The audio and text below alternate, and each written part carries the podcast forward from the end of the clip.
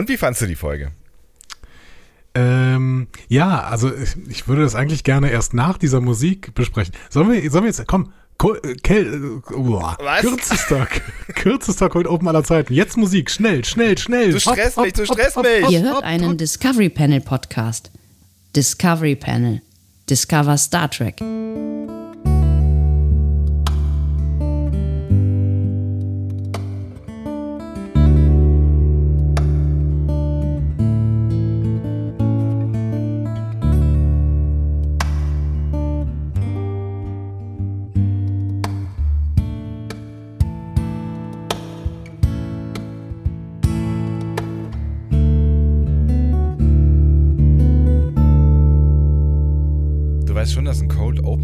Dazu da ist, um die Neugier zu wecken, um ähm, Menschen dazu zu bewegen, diesen Podcast auf gar keinen Fall auszuschalten. Und, äh, ja, hat er doch auch. Ende, ja. Alle Leute wollen jetzt relativ schnell erfahren, wie ich diese Folge fand. ähm, meinst du wirklich? Ja, begrüß mal kurz, dann erzähle ich das. Ist in Ordnung. Äh, herzlich willkommen. Äh, wir eröffnen das Discovery Panel zur mittlerweile neunten Folge der zweiten Staffel Star Trek PK. Sie heißt Hide and Seek oder wie wir gerade investigativ recherchiert haben, das Versteckspiel. Kein Versteckspiel auf dem Panel heute. Oh, Andreas Dom. Und Sebastian Sonntag. Schön, dass ihr mit dabei seid. Ja, das finde ich auch. Schön, dass ihr alle mit dabei seid. Äh, Aber. Aber, nein, Quatsch. Äh, kein Aber. Ähm, nee, ich bin total gespannt ähm, auf diese Folgenbesprechung. Ja, hat's Gründe? Ich habe mich gedankt.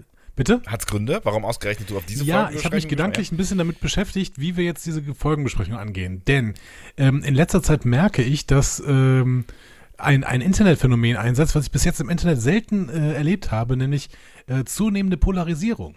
Das, nee, das passiert, im das. das passiert im Internet wirklich nie, nie. Das passiert eigentlich nie im Internet, aber es wird immer mehr. Ich verstehe das überhaupt nicht. Und, Auch ähm, das deswegen, passiert im Internet nie übrigens, ja. Dass man Sachen nicht versteht, ja. Ich, ver, äh, ich möchte deswegen ähm, etwas vorschicken, bevor wir jetzt in diese Episodenbesprechung gehen. Ich bin ja? gespannt, ja. Ist, ist, äh, findest du Polarisierung eine schlechte Entwicklung oder eine gute Entwicklung? Ich äh, finde, äh, hm, also. Ist eine, eine neutrale Entwicklung? Hm. Erstmal finde ich ja eine Emotionalisierung durch Star Trek finde ich ja immer gut. Ja. Da sind wir uns ja auch einig. Ja. Ne? Äh, Emotionen sind immer gut. So. Ähm, ich habe aber das Gefühl, dass es gerade so ist, dass wir von ähm, zwei Seiten ähm, ständig angesprochen werden. Ja. Seiten, die es eigentlich nicht so richtig geben sollte in meinem Kopf. Nämlich irgendwie äh, die einen, die uns ununterbrochen kritisieren dafür, dass wir Sachen an PK kritisieren. Mhm. So? Ja. Ähm, und die anderen, die uns unab, unab, äh, unablässig dafür kritisieren, dass wir Sachen an Picard gut finden. ist eine schwierige Kiste. Also nicht, dass wir uns falsch verstehen. Äh, ne? Also Kritik finden wir super. Ja, also kritisiert gerne, was auch immer ihr zu kriti kritisieren habt. Ähm, äh, ist, das Phänomen findest du bemerkenswert. Ich finde das bemerkenswert und ich kann es aber total verstehen, weil Emotionalisierung durch Star Trek, also ich meine, äh, wer noch nie durch Star Trek emotionalisiert worden ist und Kritik äh, deswegen vielleicht auch nicht mehr so richtig als Kritik annehmen kann, der werfe den ersten Stein. Ich bin's nicht. ähm, aber ähm, deswegen möchte ich jetzt mal was vorschicken. Ja, bitte. Ähm, ich werde ähm, diverse Dinge an dieser Folge kritisieren. Ja. Und ich werde diverse Dinge an dieser Folge über den grünen Klee loben. Am Ende werde ich ein versöhnliches Fazit ziehen. Und ja. liebe Leute, bitte hört weder Fundamentalkritik noch Fundamentallob. Beides ist ähm, nur in Teilen enthalten, aber nicht über die gesamte Folge hinweg. So.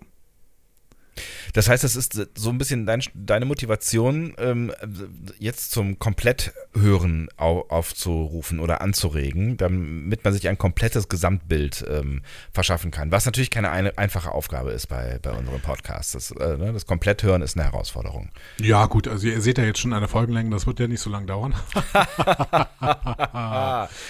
Ähm, nein, aber ihr könnt natürlich inhaltlich äh, wieder, ähm, wie ihr es gerne macht, irgendwie die ganze Zeit ähm, äh, per, per Twitter oder auf unserer Seite oder auch auf Instagram das sind eigentlich die drei Möglichkeiten, ähm, darauf reagieren. ihr könnt auch, nein, ihr könnt auch eine WhatsApp schicken, beziehungsweise eine Sprachnachricht am besten an die 0291 Okta 2 und direkt während des Podcasts irgendwie inhaltlich auf irgendwas reagieren, was wir sagen. Ähm, aber vielleicht brecht ihr noch nicht den Stab über uns, während wir diesen äh, Podcast besprechen, sondern wartet mal ab, was nachher das Fazit sein wird. Das ist, glaube ich, äh, relativ spannend. Ja. Ähm, wir gucken auch übrigens ab und zu, also nicht mehr wirklich bei Facebook rein, aber zumindest bei WhatsApp hier und da. Äh, nicht bei WhatsApp, heißt das andere? Bei YouTube, wollte ich sagen. Bei YouTube, richtig, ja. genau. Ja. Ähm, genau. Liebe Grüße da äh, an dieser Stelle mal wieder äh, an Dominik und Peter, die äh, YouTube. Ich habe das aber noch nicht ganz verstanden mit diesen YouTube-Kommentaren. Ja. Ähm, der Peter bezieht sich da zum Beispiel immer auf irgendwas, was er gerade in dem Moment hört. Ja. Und schreibt es dann darunter. Aber kann man das dann irgendwie einer, einer Zeit zuordnen? Ich das, glaub, geht, das geht nicht, oder? Ich, ich meine, das geht. Ja? Aber ich habe auch keine Ahnung, ehrlich gesagt. Ich dachte, das geht tatsächlich. Weil ich weiß dann oft nicht, worauf er sich bezieht. Ich weiß auf jeden Fall, dass es äh, bei Soundcloud geht, aber lebt Soundcloud eigentlich noch? Ja, es gibt Leute, die machen da ihre Podcasts drauf. Wirklich? Auch Leute aus unserem äh, Star Trek ähm, Freundeskreis. Tatsächlich ist das ja gar keine so doofe Idee, weil Soundcloud einen RSS-Feed äh, äh, generiert, was ich gar nicht äh, wusste. Mein allererster Podcast, der war auch auf Soundcloud. Tatsächlich. Gehostet, ja. Die Pop Masterclass. Ja, wer äh, kennt sie nicht? Und, und wer diesen, wer diesen äh, Begriff irgendwann klaut, den werde ich in, Bo in Grund und Boden verklagen. On what base würde ich mich da fragen, aber das lass, lass, das lasse ich mal in deiner ich Fantasie. Werd, ich werde da schon eine Basis finden. Ich finde es auf jeden Fall mega spannend, weil ähm, ich habe mir, also ich finde vieles mega spannend, aber gerade diese Diskussion, diese Polarisierung, diese beiden Ecken finde ich mega spannend.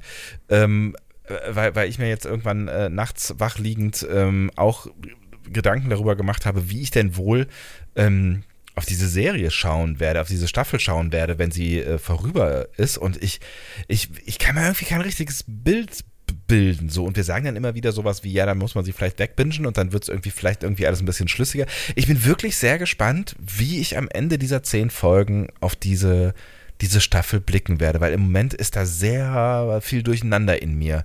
Also, wie du sagst, ne, was für diese Folge eher zutrifft, ähm, trifft, glaube ich, für viele Folgen äh, zu, dass es, dass es sehr viele coole, spannende, überraschende, diepe Momente gibt, aber auch irgendwie durchaus viele Kritikmomente. Und ich habe irgendwie, ich bin so ein bisschen lost gerade bei der Meinungsbildung. Aber es ist ja noch nicht vorbei. Insofern sollten wir vielleicht auch den, den Klee nicht vor dem äh, Abend äh, äh loben.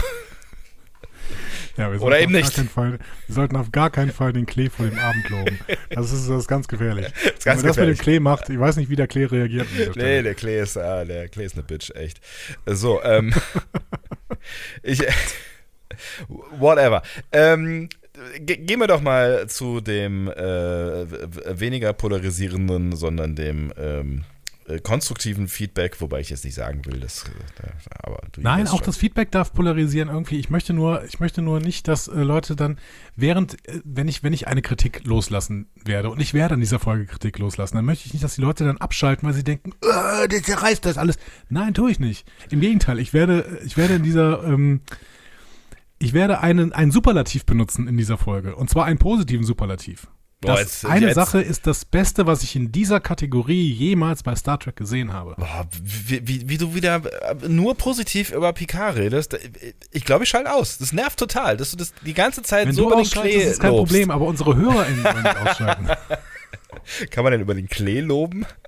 Kann, das geht, das kann, geht, ne? Man kann über den Klee loben. Ja. Ja. Aber das mag ähm, der Klee. Wir sollten auch nicht zu viel über den Klee reden. Nee. Ähm, ich gehe mal kurz ins Feedback. Was hältst du davon? Cassius Klee? Äh, ja. Ähm, ja, bitte. Feedback ist eine tolle Sache. Ich gehe mal erst auf Twitter, ähm, denn ähm, wir hatten ja auch immer jetzt mal geguckt, dass wir auch auf Twitter irgendwie reagieren können. Ja. Ähm, da hat zum Beispiel Marcel. Ist gut, bevor alle Twitter verlassen. aber gut, es kommt ja wahrscheinlich eher alles anders, als man denkt, aber wer weiß das Nein, schon. Niemand, niemand wird Twitter verlassen. Elon Musk wird auch Twitter tendenziell nicht kaufen. Wer weiß das schon. Äh, so you genau. heard it first in Discovery Panel.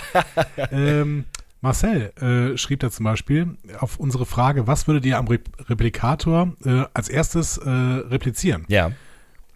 Was wir eigentlich gar nicht gefragt haben, oder? Wir haben doch, doch auf den also, Nahrungsmittelreplikator haben wir das bezogen. Ne? Ja, ja, wir haben, wir haben so ein bisschen, also du hast mich das gefragt äh, und ich glaube, wir mhm. haben die Frage äh, auch, äh, auch geöffnet und insofern, also es stand schon zur Diskussion, dieses Thema. Marcel schrieb auf jeden Fall, als Kind war meine Antwort auf, was würdest du dir wünschen, immer eine Wunschmaschine. Am Replikator würde ich mir also meinen eigenen Replikator replizieren lassen. Finde ich eine geile Antwort eigentlich, aber eigentlich ging es ums Essen. Ja, aber es ist, ist auch immer unfair, ne? Also ja. die Antwort ist immer unfair, finde ich. Ja, es ist so wie, wie wenn du dir, äh, ne, wenn eine Wunschfee äh, auftaucht und du sagst, ich wünsche mir, dass ich mir immer alles wünschen kann. Schwierig. Damit hast du eigentlich das System gehackt oder weiß ich nicht. Ein schwarzes ja, Loch generiert. Das steht bestimmt so. auch irgendwo in den Kleingedruckten, dass das nicht geht. Muss man was unterschreiben, wenn man, wenn, wenn eine Fee einem Wünsche erfüllt? Das, äh, bei, bei Aladdin ist das ja, glaube ich, wirklich so, ne? Also beim Disney Aladdin, da ist der Genie so und sagt äh, ganz klar, ähm, du darfst dir keine Wünsche wünschen ähm, und du darfst dir keine Liebe wünschen oder so. Also weil ich das nicht kann. Ja, das, das finde ich wiederum eine ganz gute äh, Begründung. Es ist die Frage, ob der Replikator einen Replikator replizieren kann. Kann Gott einen Stein erschaffen, den er selbst nicht heben kann? Habe ich mal eine Arbeit drüber geschrieben. Ähm, Und? Gibt es ein Ergebnis? Es ist eine unlogische Aufgabe, ist mein Ergebnis. Mein persönliches Ergebnis. Ähm, okay. Äh, der Papa und Seola von der Ostsee äh, schrieb in der letzten Folge, fand er das Verhör am Ende genial ähm, weil er meinte, das gelingt mir nicht ohne sie und dazu der Blick von Picard inklusive der Hintergrundmusik mega. Ja, fand ich auch, fand ich auch eine der, der, der äh, besten Szenen in dieser, ne, ich, diese Dialogszenen und gerade mit Stuart, wenn er dann nochmal hier so ein bisschen spielen darf, ähm, äh, großartig. Ja, wir waren ja allgemein relativ äh, angetan von dieser äh, letzten Folge mit den vielen Gesprächsszenen. Ja, durchaus. Ähm, genau dann hat man noch die Frage gestellt, ob Stuart eigentlich, äh, beziehungsweise Picard eigentlich Französisch spricht. Weil er ja dann plötzlich dieses Moi aussi sagt, was man ja auch als MeToo deuten könnte. Und ähm, genau, das war so ein bisschen die Frage. Ja. Und Polierter Kopf schreibt dazu, bis auf ein Merde kann ich mich an keinen Ausspruch von Picard auf Französisch erinnern. Wobei sowieso fraglich ist, ob wir das in Zeiten des Universal-Translators überhaupt hören dürften. Aber da war Star Trek jetzt schon immer sehr inkonsequent. Ja, da haben wir ja mal eine eigene Folge drüber gemacht. Ne, ja. Über den, äh, oder sind mittlerweile sogar zwei, glaube ich, eigene Folgen über den äh, Universal-Übersetzer. Unter anderem mit Dancing Vulcan als unsere äh, Universalübersetzerin. Ähm, und Tao Tao als äh, Universal äh, Übersetzerin? Übersetzerin? Nee, ich glaube, sie ist keine Übersetzerin. Ne? Sie ist äh, Dolmetscherin, Ach, heißt was das? Oder wenn Dolmetscherin. heißt das so? Ich weiß nicht. Ich habe es wieder vergessen, es tut mir leid, Tanja. Ähm, genau. Also polierter Kopf meint, äh, Kopf, polierter Kopf, ähm, hat natürlich irgendwie recht. Ne? Also sollten wir das hören, wenn Picard Französisch spricht, spricht Picard vielleicht die ganze Zeit Französisch und wir hören es nicht, weil der äh, Universalübersetzer das die ganze Zeit übersetzt? Ich glaube nicht. Hm. Ich glaube nicht. Also äh, ehrlich gesagt glaube ich nicht. Und da hat äh, Julien im äh, Blog auch äh, was zu geschrieben, äh, nämlich Picard hat irgendwann an einem seiner Rückblicke gesagt, dass seine Familie zwar französisch ist, aber seit dem äh, oder zwischen dem Zweiten Weltkrieg und lange danach in England gelebt hat. Also klar kannst du dann noch irgendwie, also kann ja was von dem Französisch in der Familie möglicherweise übrig sein, aber das, das, ich würde mal vermuten, über die Jahrhunderte hinweg ist das dann schon verschwunden oder sehr wenig geworden. Aber Julien hat span äh, spannenderweise das als Begründung dafür genommen, dass die alle äh, einen französischen Pass bekommen, weil die alles Franz weil das alles Franzosen sind, auch René Picard. Und ähm, ne. da bin ich ja überhaupt nicht sicher, ob das die Begründung dafür ist, weil ich meine, wenn sie aus, also, wenn jemand in der zweiten Generation schon in England lebt, nach dem äh, Weltkrieg, ja. nach dem Zweiten Weltkrieg, ja. dann ist er doch auch Engländer oder hat eine englische Staatsbürgerschaft, oder? Und die ganzen ähm, emigrierten äh, jüdischen äh, Leute zum Beispiel, die geflüchtet sind äh, während der Nazi-Zeit, die haben doch in den USA auch relativ schnell da eine Staatsbürgerschaft bekommen, oder? Ja, aber da gab es irgendwo eine andere Erklärung im, im Pad noch zu. Ich suche mal gerade, äh, ob ich sie finde.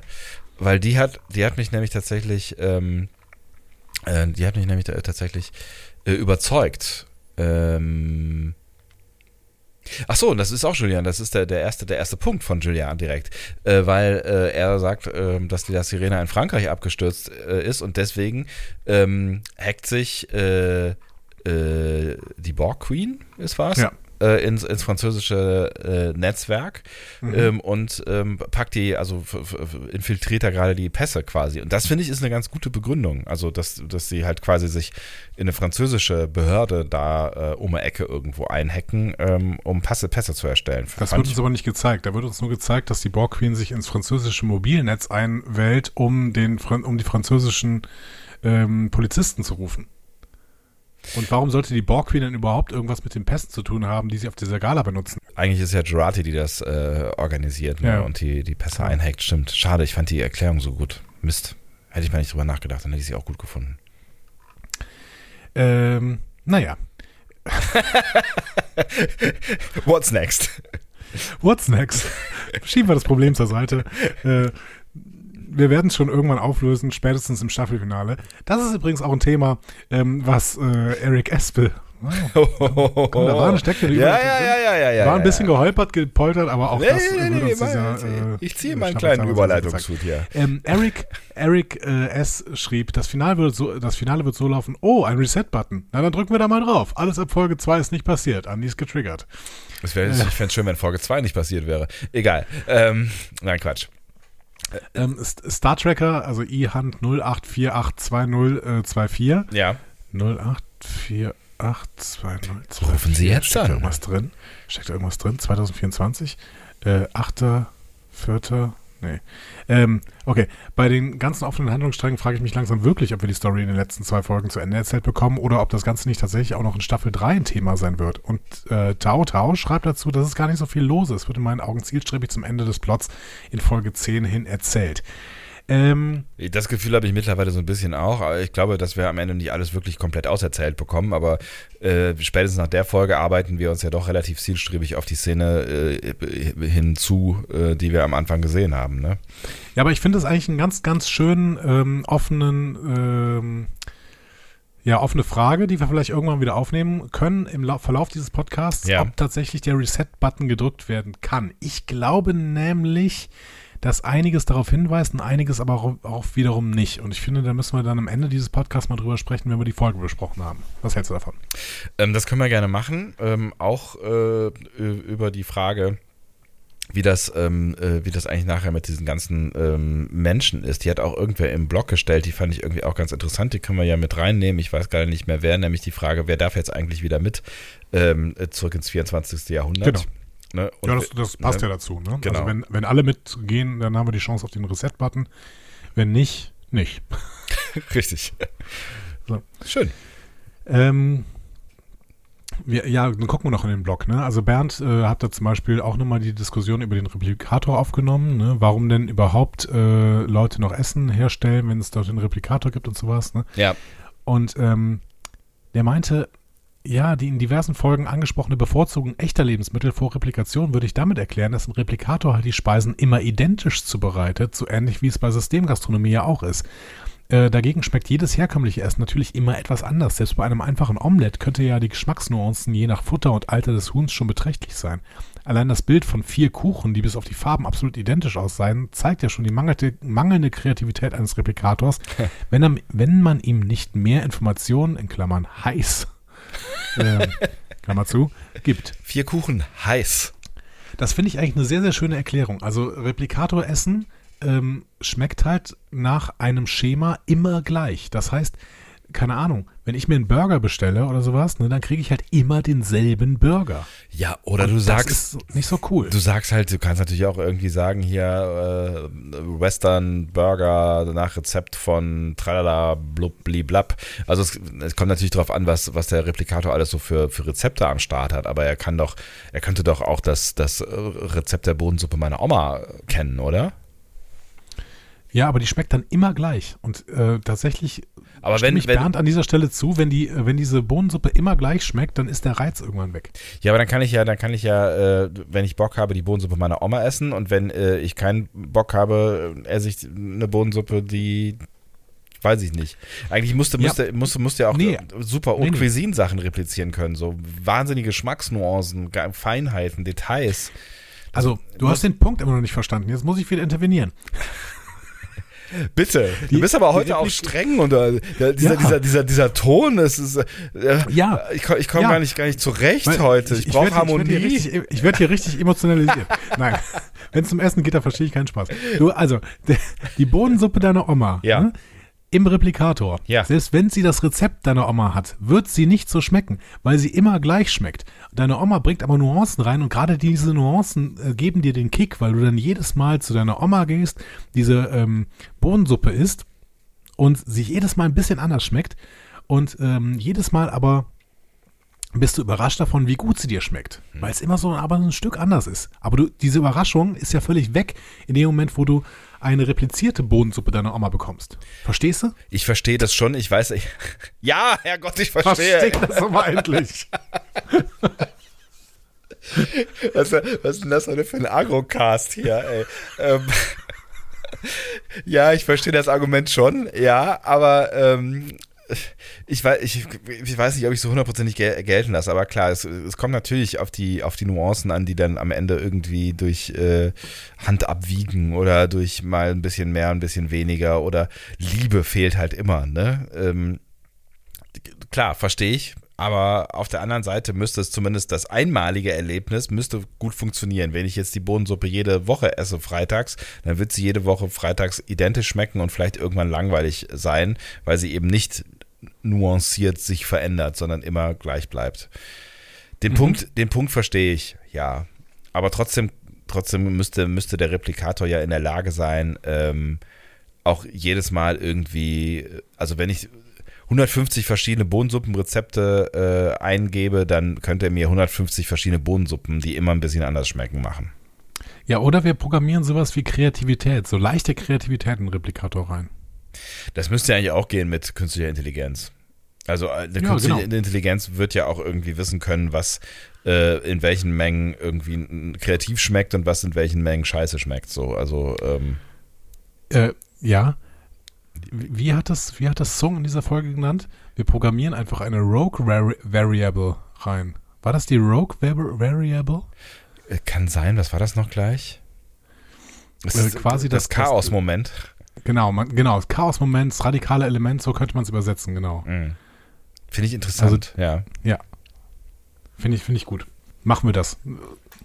Und äh, aber wir, wir nehmen das Thema Oma nochmal auf. Ja, gerne. Der Simon schrieb nämlich, ich bin 21 und fragt mich tatsächlich, wie, man, wie meine Generation aussieht, wenn sie mal 60 oder 70 ist. Ich kann dafür dafür ziehe ich den Überleitungshut übrigens nicht, aber äh, okay. ich, ich, ich bin amüsiert.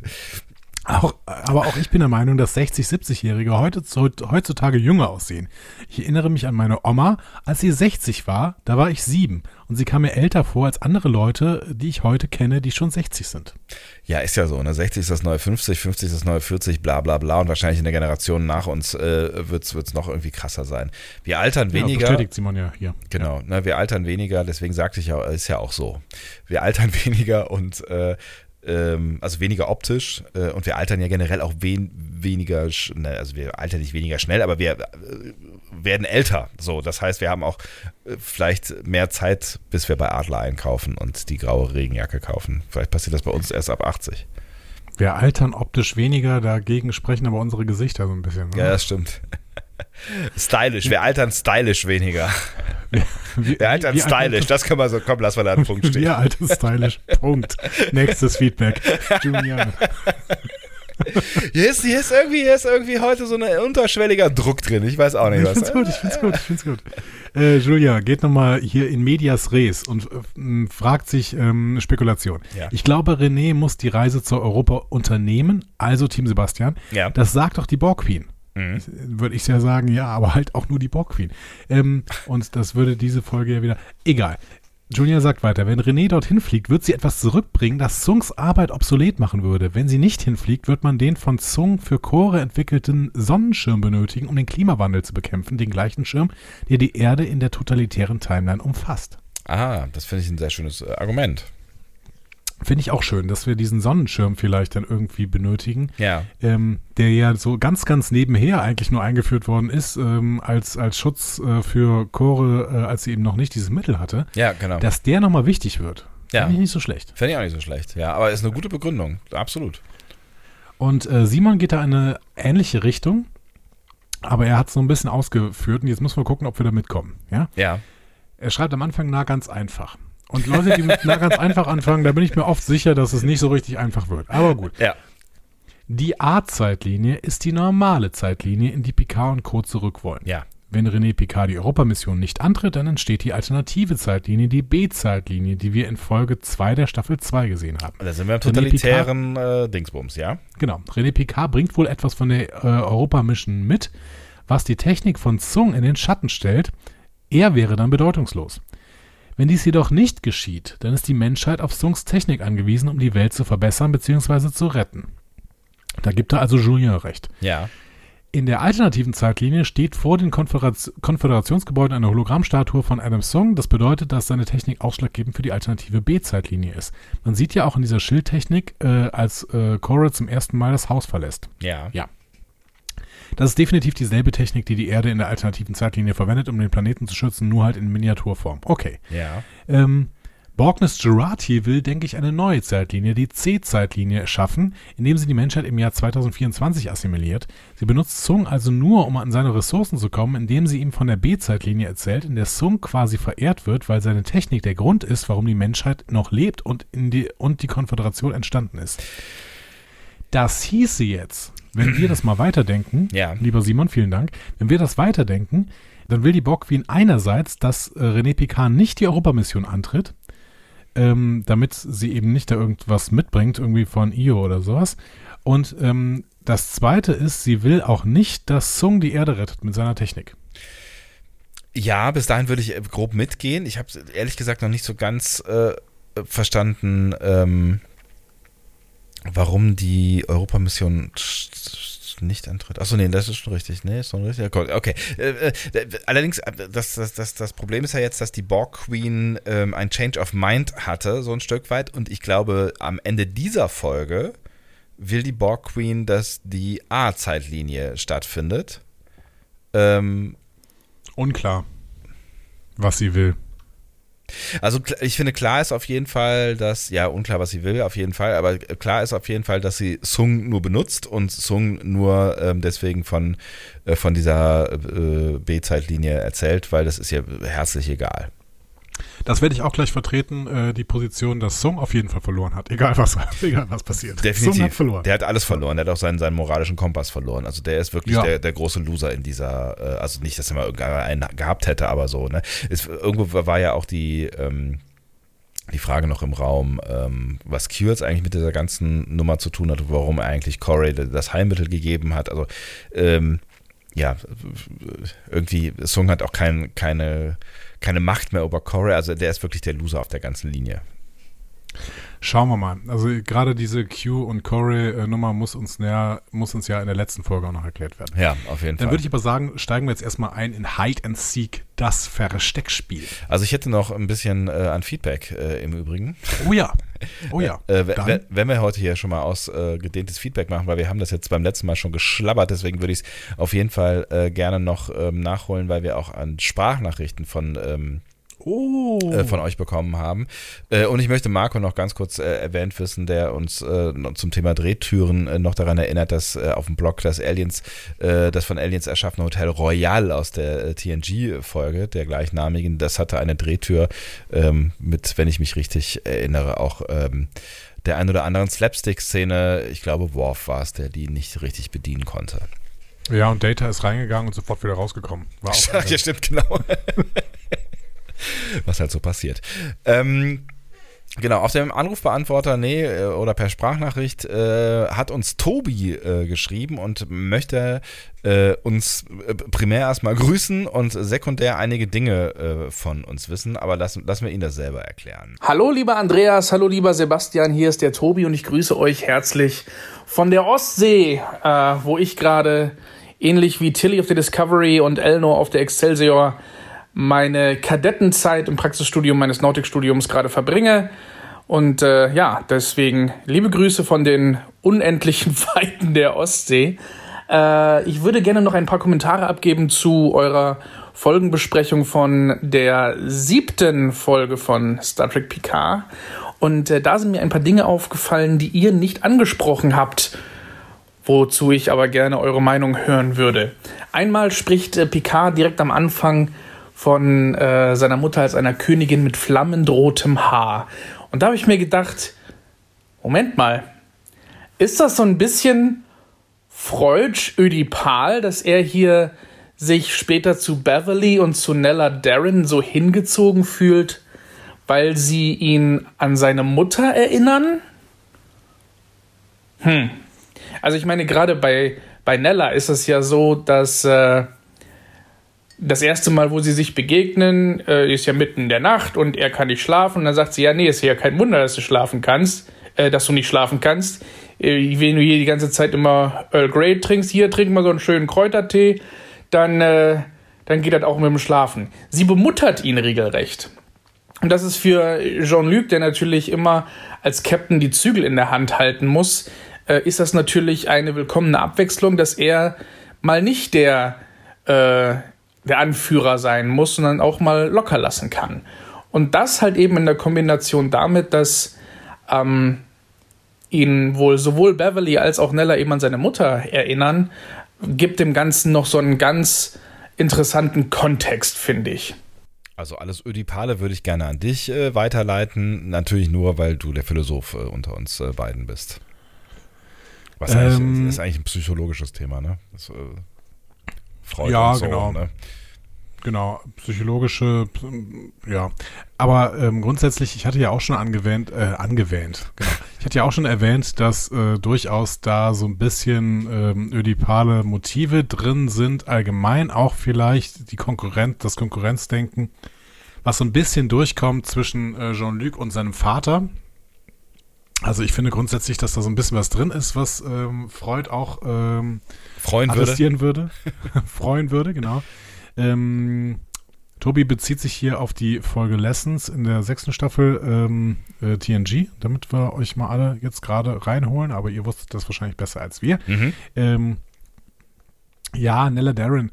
Ähm, es kann schon sein, es kann schon sein, das wäre dann auch noch ein Moment der Redcon, dass äh, Picard hier nochmal erklärt wird, dass er im Prinzip äh, so eine ähm, von Freud zu beschreibende ähm, so einen Oedipus-Komplex gegenüber äh, seinen Eltern dann eben hatte und er deswegen immer rothaarige Frauen sucht. Auf der anderen Seite ist, ist denn äh, Yvette hier rothaarig überhaupt? Das war so ein bisschen die Frage. Ach so. Äh, ich hätte sie jetzt auch tatsächlich auch eher dunkel, aber ja, ist so ein Rotschimmer drin. Ich habe gerade nochmal das Bild aufgerufen. Es ist eher braun, aber es ist so ein kleiner Rotschimmer drin. Ja, ich glaube, das flammend rote Haar war dann tatsächlich eher im Rollenspiel, äh, als ja. sie dann die, ähm, die, die Königin gespielt hat. Ne? Ja. Ähm, ja, schwierig, aber ich finde, man kann da was konstruieren und das ist auch nicht völlig äh, an den Hahn herbeigezogen. Hm. Tobi hat aber noch ein paar mehr Punkte, ähm, äh, die er von uns kommentiert wissen möchte. Das hier ist der nächste. Dann habt ihr äh, ein paar Folgen vorher, als es um Talon und Assignment Earth ging, habt ihr, glaube ich, darüber gesprochen, dass es ja in dieser Folge eine schwarze Katze gab. Und irgendwie scheint es Ola Brady mit schwarzen Katzen zu haben, denn in dieser Folge ist Ola Brady in einem zum Spukschloss stilisierten Kellergewölbe der, ähm, des Chateau Picard und das hat mich irgendwie an die Folge Cat's Paw erinnert aus der dritten Staffel von äh, TOS, in der es eben auch um eine schwarze Katze geht. Zufall oder Connection, dass es bei beiden Folgen, die was mit Talent zu tun haben, äh, um schwarze Katzen geht? Wer weiß das schon? Wer weiß das schon, tja. ähm, das glaube ich, finde ich ein bisschen zu konstruiert, weil wir ja tatsächlich auch das äh, Chateau mit seinen, ähm, seinen äh, Tunneln unter dem, ähm, unter dem Chateau ja. brauchen wir halt. Ähm, das heißt, ich würde diese ähm, Catspaw-Folge, das Spukschloss im Weltall heißt die auf Deutsch, ähm, würde ich da nicht äh, mit reinbeziehen, aber es ist natürlich ganz schön, dass wir ähm, das Motiv der schwarzen Katze im Prinzip sich äh, durchzieht. Hm. In Toss. Ähm, genau, und danach haben wir niemals mehr eine schwarze Katze, glaube ich, ne? Weil alle Spots waren orange, wenn ich mich richtig erinnere. Ob da nochmal eine schwarze Katze irgendwo aufgetaucht ist, I don't know, aber das wisst ihr bestimmt. Also Schreibt's in die Kommis. Uh. Äh, Tobi hat noch einen Punkt. Äh, dann habt ihr darüber spekuliert, ob äh, Jean-Luc in einer der nächsten Folgen seine Mutter versehentlich töten könnte. Da, das halte ich für reichlich unwahrscheinlich, denn in.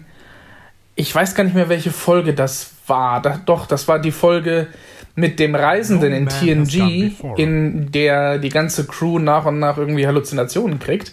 Und da bekommt eben Jean-Luc eine Vision von seiner Mutter, die da irgendwie mitten auf dem Korridor sitzt mit so einem schönen Teegedeck und sagt, komm jetzt erstmal hier lecker Tee trinken und so.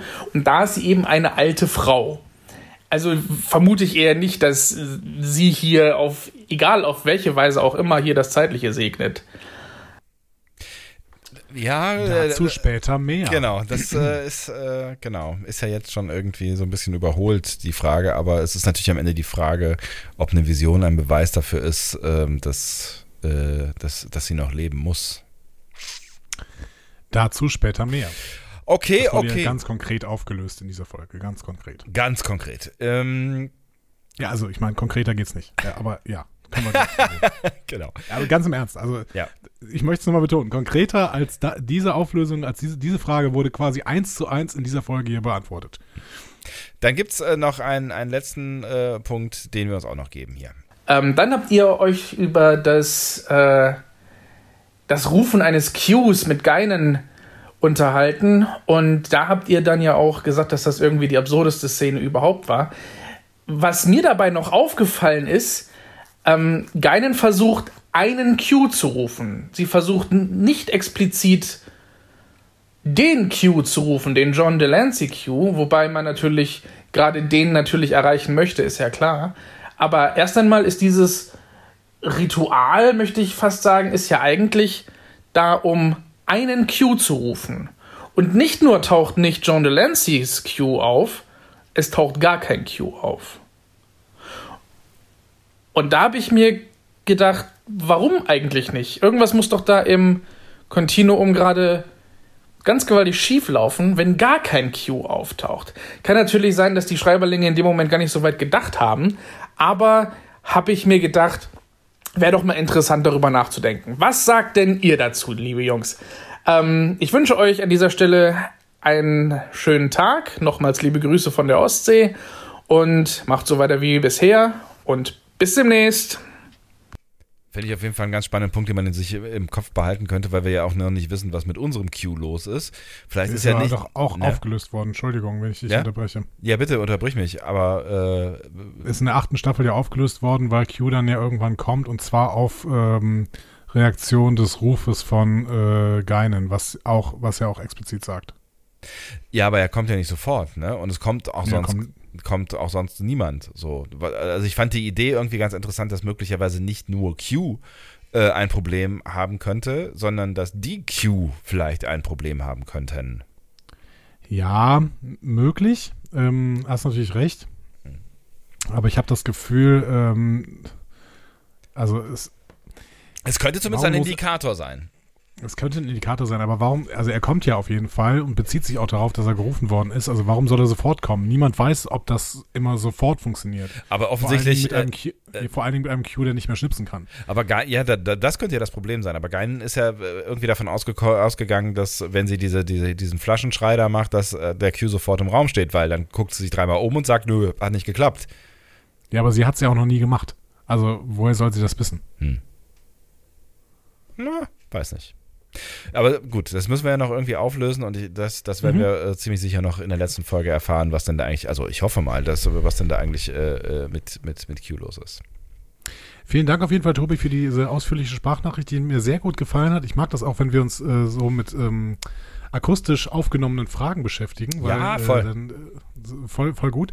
Und ähm, ich mag auch deine, äh, deine Storyline, dass, dass, du da auf der, an der Ostsee quasi als äh, Kadett bist. Äh, gefällt mir gut. Ich wäre auch gerne an, äh, als, an der Ostsee als Kadett. Ich bin und, mir nicht sicher. Ich glaube, das Kadettenleben. Zum Biologen ausbilden lassen. Was zum, was zum Psychologen? Zum Biologen, ja. Biologen. Aber, aber Kadettenleben, das klingt halt auch irgendwie anstrengend, finde ich. Also, das ist so. Frag mal Wesley. Ey, Wesley, Wesley hatte einen super Job. Ja, der die ganze Zeit nur an diesem Schaltpult da äh, links vorne auf der Enterprise gesessen.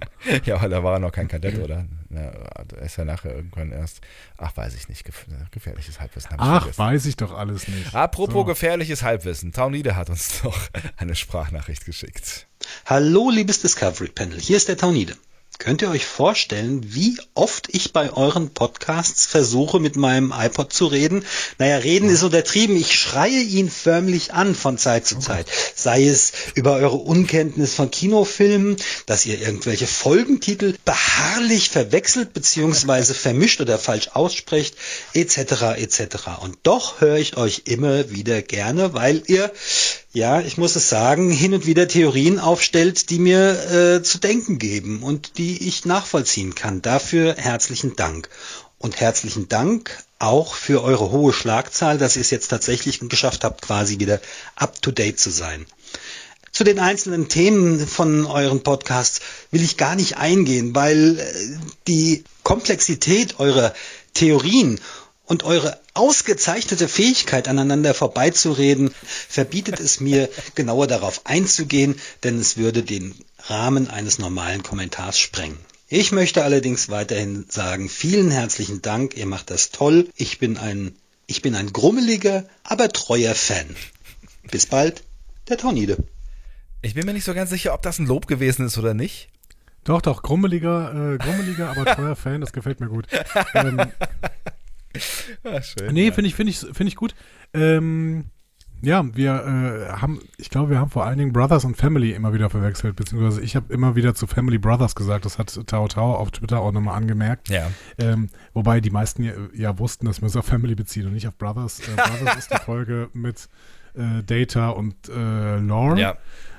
Ähm, und Brother ist die Folge von Discovery, wo äh, Burnham äh, Spock sucht. Ähm, aber Family ist die Folge, auf die wir uns eigentlich immer beziehen wollten. Das ist die Folge direkt nach äh, Best of Both Worlds, ähm, wo ähm, Picard nach La Barre fährt und auf Robert und äh, René trifft. Genau, und eigentlich sein Trauma auskurieren soll. Äh, genau, den jungen René, genau. Sein Trauma auskurieren will, aber äh, eigentlich mit mehr Traumata äh, beschäftigt ist als, äh, naja, wie auch immer. Ja, aber durch Schlammcatchen wird das dann ja gelöst. Genau. So wie man das Gute halt so Folge. macht unter haben wir Männern. Äh, haben, wir, haben wir besprochen, genau. Ja. Ähm, damit ist, glaube ich, alles geklärt. Und äh, wir können unsere grummeligen und nicht grummeligen äh, Fans jetzt so langsam darauf vorbereiten, in diese Folgebesprechung hineinzutauchen.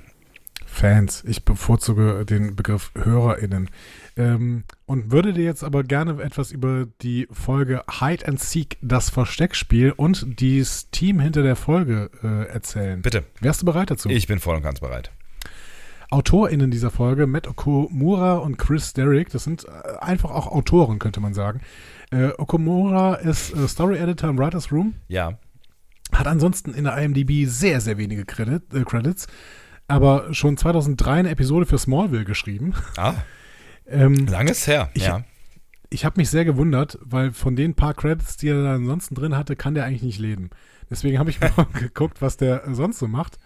Ähm, und von 2004 bis 2014 war er in der Entwicklungsabteilung von Miller Guff Inc.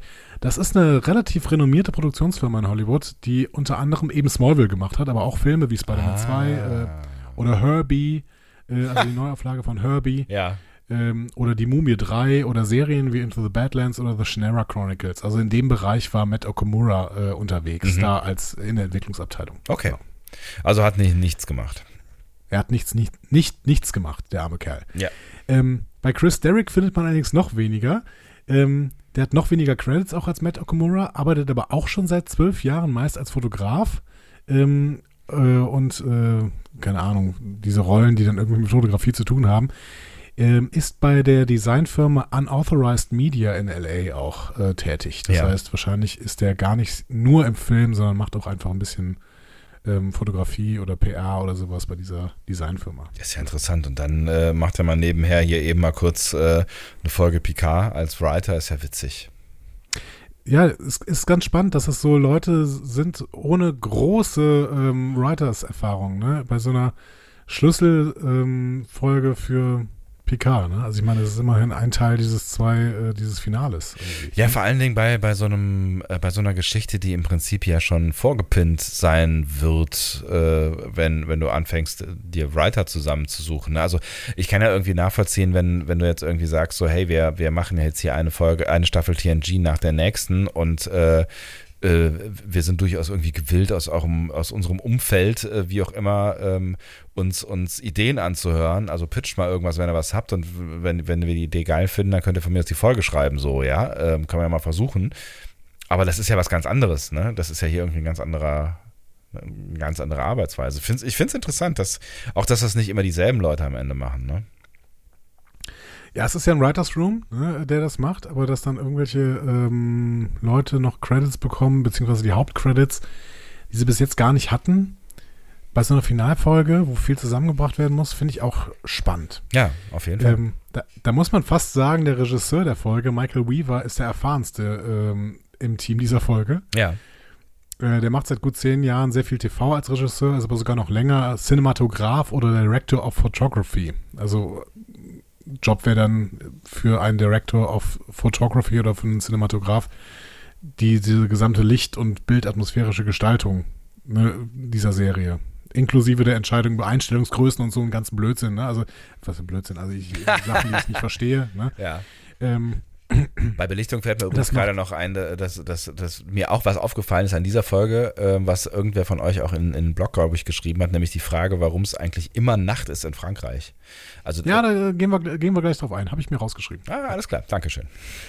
Ähm, Genau, Michael Weaver hat äh, als äh, Director of Photography zum Beispiel für Californication, Malcolm in the Middle oder Parenthood gearbeitet. Also durchaus auch Serien. Ja. Ja. Habe ich gefeiert. Ja, fand ich. Ja, ich auch. Ja. Wenn es keine Serie, wenn es keine ähm, Zeit wäre, in der eine Serie nach der anderen erscheinen würde, dann würde ich auch mal einen Rewatch von sowas machen. Ja. Ich bin mir nicht so ganz sicher, wie gut die gealtert ist, weil die schon sehr Zeitgeist war, ne? Aber ähm, das war schon irgendwie, es war eine, es war eine spannende, eine spannende Angabe. Aber die war ja schon damals sehr, sehr drüber, deswegen kann man die, glaube ich, immer noch gucken. Ja, ja klar, das, das war schon, das war schon, also aber sie hat halt ganz viel mit Klischees gespielt in der Zeit, so, ne? Ich weiß nicht, ob die, ob die mittlerweile nicht alle sehr überholt sind, aber auf dem Versuch käme es auf jeden Fall an. Ich hab's, ich hab's auf jeden Fall gefeiert, ja. Ja.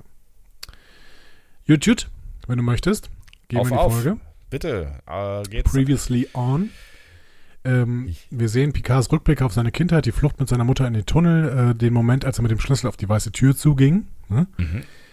Ähm, Talents Spekulation, dass es Q nur darum geht, dass Picard all diese Erinnerungen nochmal durchlebt. Äh, und da finde ich spannend, dazu später mehr. hm? Ja. Äh, ja, dann gehen wir zu Ruffy, die von Jurati wissen will, ob Elnor wiedergebracht werden kann, wenn sie die Zeitlinie reparieren. Auch da müssen wir nochmal einen Blick drauf werfen später. Ja. Ähm, Rios, der mit Teresa und Ricardo auf die La Sirena beamt und mit Teresa flirtet und natürlich bemerkt, dass der Transporter offline ist, mit dem sie gerade hingebeamt worden sind. Auch dazu habe ich aber eine kleine Erklärung gefunden. Ja. Jurati, die zwar als Borg Queen rumläuft, aber zumindest gegenüber Ruffy noch ein kurzen Stück Kontrolle besitzt. Mhm. Äh, dann der Besuch der Queen bei Sung und der Aufbau einer, pass auf, geborgten Armee. Wie lange hast du an dem gearbeitet? Na, halbe Stunde ungefähr. Mit der Perspektive auf jeden Fall Queen, Sung und die Armee gegen Picard und seine Crew im Kampf um die La Sirena einzusetzen. Ja. Und wir starten dann in die Folge in La Bar wieder bei Nacht. So. Und da wolltest du jetzt mal auf eingehen, warum ist in La Bar eigentlich immer Nacht? Eine Erklärung gab es ja im, im Blog auch, die ich, Genau, Julia ja. hat nämlich geantwortet, naja, wenn in, wenn in L.A. Tag ist, ist in La Bar halt Nacht. Aber in La Bar ist halt immer Nacht. Also auch, es ist auch Nacht in La Bar, als sie in L.A. abends äh, unterwegs sind. Nee, sie sind in L.A. tatsächlich nur einmal in der Nacht unterwegs, das war die Gala und da waren wir nicht parallel in La Bar. Ist das so? Ja, also es passt schon irgendwie. Okay. So. Also du, du, du, würdest diese Erklärung kaufen? Ich würde die Erklärung kaufen. Ähm, und äh, das Schöne ist ja, wir haben ja jetzt irgendwann plötzlich Helligkeitsszenen in Labar. Das stimmt. Das, es, ist, es ist dieses Phänomen, äh, was ich immer in Filmen oder in äh, Serien bemerkenswert finde, wenn du das Gefühl hast, huch, was ist passiert, haben sie keinen Nachtdreh mehr hinbekommen oder so. Äh, plötzlich ist es hell äh, draußen, ohne dass du irgendwie was mitbekommen hast. Ähm, weil so lang kam mir diese Kellerszene jetzt nicht vor. Aber wer weiß, wer weiß. Wir haben auch einen Sonnenaufgang gesehen, also da hast du jetzt irgendwas verpasst. Wir haben einen Sonnenaufgang gesehen, wir haben einen Sonnenaufgang gesehen. Kurz bevor es hell wurde. Tatsächlich? ja. Das wäre ziemlich klassisch. Ja, schon. Also. okay. So. Rios kämpft gegen die Übernahme des Transporter Arrays durch die Borg Queen. Ähm, und jetzt können wir uns da was zusammenreimen, weil ich habe in der letzten Folge kritisiert, dass, äh, dass der Transporter auf, ausgefallen ist, mit dem Rios und Theresa ganz kurz davor quasi dahin gekommen sind. Ja, so, ne? ja. Ähm, aber wenn wir uns da jetzt was zusammenreißen, äh, reimen, dann war das Transporter Array nicht kaputt, sondern wurde nur von der Borg Queen über Fernsteuerung übernommen, um dann ihre Privatarmee rüber zu beamen. Ach so, das heißt, in dem Moment hat sie quasi den, den, den Bums übernommen und äh, hatte ein, ein vorgefertigtes Programm quasi, äh, hat, hat das gestartet und in dem Moment kam Rios nicht mehr ran. Genau, also mhm. so kann man sich das zusammenreimen. Äh, man hätte es auch sagen können, aber ähm, zumindest sagt Rios hier ja, ähm, dass das Transporter Array irgendwie übernommen worden ist oder sowas. Ja. Naja, okay. Er merkt auf jeden Fall dann, dass es zu spät kommt. Mehrere Transporte werden aktiv. Er versucht noch Theresa und Ricardo wieder vom Schiff zu bringen, aber dann beamen auch schon geborgte Soldaten und äh, Borg Queen Gerati auf die Lisserena. Ähm, Rios und Theresa können aber noch fliehen. Mhm. So. Äh, Gerati zieht sich sofort aus, geht zum Körper der Borg Queen, um dann ihr Exoskelett anzuziehen. Mhm. Wer es mag. Das sich offensichtlich an den Körper anpasst. Also wenn man Beine hat, dann macht es auch Beine. Sehr praktisch, ja. Schade, ja. dass keine Beine machen konnte. Also nur Beine quasi. Ja, egal. Ja, genau. Dann hätte die Borg Queen vorher schon rumlaufen können. Ja. Genau. Äh, vor allen Dingen, weil es ein Exoskelett ist, ne? Also ein Ex Exoskelett müsste eigentlich alles ersetzen können, oder? Ja, eigentlich irgendwie schon. Also es, es hat ja quasi, es müsste ja, wenn ich das richtig verstehe, äh, in sich eine Stabilität besitzen irgendwie. Oder? Hm. Ja, aber vielleicht dieses nicht.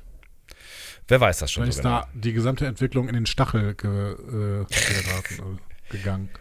Es ist, äh, es ist unklar, aber es ist auch nicht äh, die wichtigste aller Details. Die, die genau. wichtigste aller Details. Also mit Artikeln haben wir Ist nicht die wichtigste aller Details. Wie auch das wichtigste aller Details. So, Talon, äh, Talon, Talon, Ruffy, Seven und Picard kommen jetzt mit Talons Transporter am Chateau, am, boah, Chateau an. Zu viele Fremdwörter. ähm, ja. So. Es ist, es Jetzt musst du mir was erklären. Heute ist es irgendwie konfus. Aber bitte, ja. Jetzt, du musst mir was erklären. Bitte, dafür bin ich da. Der Plan, ja. den die haben, ist jetzt Verteidigung des Schiffs. Ne? Also eigentlich Eroberung des Schiffs. Ja, nee, eigentlich Verteidigung. Eigentlich wollten sie. Eigentlich verteidigen. Ja, sie wussten ja. Ja, genau. Sie wussten ja noch nicht genau, dass die schon da sind, ja. Aber warum beamen sie denn nicht ins Schiff? Warum beamen sie denn zum Chateau? Ja, ist eine interessante Frage. Stand im Drehbuch. Ja, Oder gibt es da irgendeine Erklärung für? Ich habe hab die ganze Zeit, nachdem ich den Gedanken hatte, warum beamen sie denn eigentlich da zum Chateau? Weil sie ja relativ schnell sagen, so, jetzt lassen Sie aber auch zum Schiff gehen. so, Moment mal. Ähm, ja, also keine Ahnung, wir können höchstens irgendwie ähm, ein Gespräch äh, nicht mitbekommen haben, wo Talon sagt, okay, lass uns zurück. Ah, Mist, ich sehe gerade hier auf meinem Computer Dingsbums, äh, die Borg Queen ist schon da, vielleicht beamen wir erstmal ins Chateau. Oder die Borg Queen hat irgendwie Transporte zum Schiff selber blockiert, das mag ja sogar sein. Ist Warum halt die Frage. Chateau beamen und nicht ganz knapp davor oder sowas? Also, hm. Ja, irgendwie unklar, aber vielleicht, ähm, nee, Waffen sind es ja auch nicht, weil das Einzige, was Picard hinterher findet, ist eine alte Pistole, die ihm nicht wirklich weiterbringt. Ja, da sind wir ja noch lange nicht. Sie haben ja dann sofort, erst, also okay, du hast keine Erklärung, dann gehen wir erstmal weiter. Aber wir sind dann sofort bei den, wir sind dann sofort bei den Waffen. Ja. ja? Ähm, sie haben zwei romulanische Waffen. Ja. Ne, die hat Talon mitgebracht, eine Disruptor-Pistole und ein Disruptor-Gewehr. Ne, ja. Ähm, beide passen zu denen, die wir in der ersten Staffel gesehen haben, bei den äh, bei den Tal Shiar, ne, oder bei den äh, äh, Jad, Jadwash. Jad, genau. genau. Mhm. Ähm, also, romulanische Waffen, die Talon hat, sind offensichtlich Waffen, die man später auch im 24. Jahrhundert hat. Aha. Ja, I don't know. Also, ob das jetzt doch eine Zeitreisende ist oder ob das jetzt einfach nur ein ähnliches Design ist, keine Ahnung. Ich glaube aber auch nicht, dass man uns das noch erzählt wird, woher die diese Waffen hat. Nee, wahrscheinlich nicht. Es ist eh die Frage, was uns äh, noch über Talon erzählt wird. Da bin ich sehr gespannt äh, drauf. Aber da habe ich so ein bisschen die Hoffnung, dass sie zumindest noch irgendwie einen Zweizeiler von sich geben wird, der irgendeinen Hinweis in irgendeine Richtung gibt. Weil es wird ja vermutlich eine Verabschiedungssequenz geben. Und wenn nicht, sagt das auch was. Oder Talon reist mit in die Zukunft, weil in dieser Timeline vielleicht nichts mehr zu erledigen ist. Hm. Also irgendwas, irgendwas wird sie sagen müssen. Also irgendwie werden, müssen wir ja ein Gespräch haben, äh, wo es darum geht, was mit Talent passiert. Also entweder kommt sie mit, dann muss sie sowas sagen wie ja, äh, was auch immer. ich gehe mit in die Zukunft, weil ich komme da übrigens her und äh, oder so. Oder sie sagt, äh, tschüss, ähm, grüß mir meine äh, Enkelin oder so. Meinst du, BK kriegt noch einen Kuss von ihr? Weiß nicht. Vielleicht auf die Wange. Mhm. So. Also, sie haben jetzt wenig Zeit. Ja. Stellen Sie fest. Und dann kommen Rios, Teresa und Ricardo an und berichten, dass die verborgte Armee schon da ist. Wie auch immer die hier weggekommen ähm, sind, aber naja, gut. Wie sind die jetzt da hingekommen? Also, wir haben vorher, ich habe extra nochmal zurückgezoomt, ge, gescrollt, ja. Dingsies. Wie auch immer das heißt. Als diese Transporter-Signaturen angezeigt worden sind, war das zwischen Schiff und Chateau. Dann läuft Rios mit Teresa und Ricardo raus und er schafft es dann aber, da durchzulaufen, also obwohl also, da die ganzen Borg sind. Ja, offensichtlich.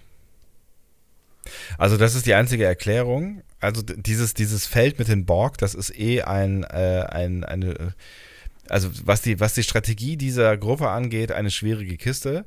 Ähm, aber ich habe es auch nicht so hundertprozentig verstanden, überhaupt auch, warum die ins, ins Chateau gelaufen. Also ich meine, klar, es macht Sinn, dass sie weglaufen, aber sie laufen ja im Prinzip genau in die Richtung, in die die Borg auch laufen. Ja, in der die Borg sind halt. Ja, ja, genau. Aber sie, also die Borg bewegen sich, das hat man ja vorher, glaube ich, schon gesehen, die Borg bewegen sich ja, sich ja auf das Chateau zu. Also genau äh, wie Rios und Co. Ja, wir sehen in der ersten Szene, als die äh, Transporter da sind, sehen wir nur, dass die ankommen. Wir sehen nicht, dass die sich irgendwo hin bewegen. Hm. Ähm, das sehen wir jetzt aber in der nächsten Szene. Ähm, dann kommen nämlich ja noch mehr Borg an. Ja. Das Gute ist, man sieht sie kommen, weil sie grüne Laser in ihren Gewehren haben. Sehr das praktisch. sehr, sehr praktisch. Genau. Für diese gesamte Folge ist das sehr, sehr praktisch. Absolut, ja. Aber das ist halt bei den Borg so. Ne, das haben wir auch wirklich eingeführt bekommen, dass es die Borg immer diese Laser-Dinger haben. Ja. So. Ja, okay. Also zwei Sachen wirklich waren bis jetzt für mich sehr, sehr unklar. Erstmal, warum diese Truppe da zum Chateau beamt und dann, wie äh, Rios, Teresa und Ricardo da hinkommen sollen. Aber gut, sie sind jetzt da. Okay. Sie sind Vorspann. jetzt da. ja, ja. In dem Zusammenhang wird es auf jeden Fall noch mindestens eine Szene geben, die mir unklar war. Vielleicht kannst du mir die gleich erklären. Unsere Crew, die bis auf Girardi zum ersten Mal seit langer Zeit jetzt zusammen ist, ne, ja. das müssen wir uns auch mal wieder im Hinterkopf halten. Stimmt. Sucht, sucht jetzt Schutz hinter Weinfässern und Holzkisten. Wie man das so macht, ja. Picard erkennt den Plan, sie sollen in Schach gehalten werden, während die Queenie La Serena übernimmt. Ist ja nicht so total komplex, dieser Plan. Nö. Ähm, ich habe dann noch, noch mal überlegt, ja, noch ein Grund, warum sie eigentlich hätten auf das Schiff beamen sollen. Gut, aber vielleicht ging das nicht, weil der Transporter geblockt war. Whatever. So. Genau, also äh, auch ne, nochmal mit der Erklärung hinten dran, dass sie jetzt quasi äh, den, den Vorsprung nutzen will, um äh, das äh, Weltall zu assimilieren. Also das fand ich irgendwie ganz gut, dass es uns nochmal irgendwie äh, erklärt worden ist, was denn jetzt gerade eigentlich so interessant an diesem Schiff ist. So, ne? Das kommt später. Ah, alles klar. Ich möchte nicht vorgreifen, es tut mir leid. Es war, mhm. es war, es war, es, es, es, es, ist ja nichts anderes passiert als diese, dieser Wechsel zwischen diesen beiden Handlungsorten. Ich entschuldige mich genau. in aller Form. Ja, ja, ne, das, ich, ja. Nee, alles gut, alles gut. Borg Queen Gerati ist jetzt auf, jeden Fall auf der Brücke angekommen, will assimilieren, will das Schiff assimilieren, dann stockt sie aber plötzlich. Ähm, und die Gerati in ihr versucht, sich gegen die Übernahme zu wehren, also gegen die Übernahme des Schiffs. Was, finde ich, schön visualisiert wird durch ein Zwiegespräch zwischen der ursprünglichen Annie Worshing Borg Queen und der ursprünglichen Gerati. Ja, schön, dass, dass wir die auch nochmal zu sehen bekommen. Mhm. Ist dir aufgefallen, was die ursprüngliche Gerati hier trägt? Nee, da habe ich nicht drauf geachtet, ehrlich gesagt. Irgendwas Helles, oder? Nee, es ist was Dunkles, aber es ist, ähm, es sieht so ein bisschen aus wie eine Sternenflottenuniform. Also es ist so eine Zipjacke, ähm, die hat kein Badge oder so, aber halt so ein abgesetztes Schulterstück ähm, in einer ah, anderen Farbe. Okay, ich nee, glaube in Blau. Ist mir nicht aufgefallen. Witzig. Warum auch immer. Und so ein bisschen ist das, finde ich, das Bild, dass Gerate hier für die Sternenflotte für die Föderation kämpft. Hm. Fand ich auf jeden Fall ganz nett, ja. dass sie jetzt nicht irgendwie wieder dieses rote Kleid anhatte, weil das rote Kleid spricht eher für ihre Borg-Existenz irgendwie. Ja, stimmt, ja, ja genau. Ähm, genau, Jurati meint dann, die wahre Motivation der Borg-Queen zu erkennen. Einsamkeit. Queen kontert Bullshit. Und wir fragen uns, wer hat jetzt eigentlich recht? keine Ahnung, schwierig. Also ne, die, die, ich finde dass den, den Monolog, äh, den Dialog, ja wie auch immer, äh, ist ja beides irgendwie. Äh, ich finde den, ich finde den ziemlich spannend, weil Gerard ja irgendwie schon auch irgendwie ganz spannende Argumente ähm, äh, hat, ne? Und man irgendwie das Gefühl bekommt, dass die Borg Queen auch wirklich da, so ein bisschen drüber nachdenken muss, so, ne, ob sie nicht, also ob sie da nicht einen Punkt hat. Aber ich, keine Ahnung, also dass, dass die Borg assimilieren, nur um, weil die Queen ein bisschen Gemeinschaft haben will, ist vielleicht auch ein bisschen, ein bisschen verkürzt, ne? Ja, aber Jurati hat es irgendwo in ihrem Hirn gefunden. Hm.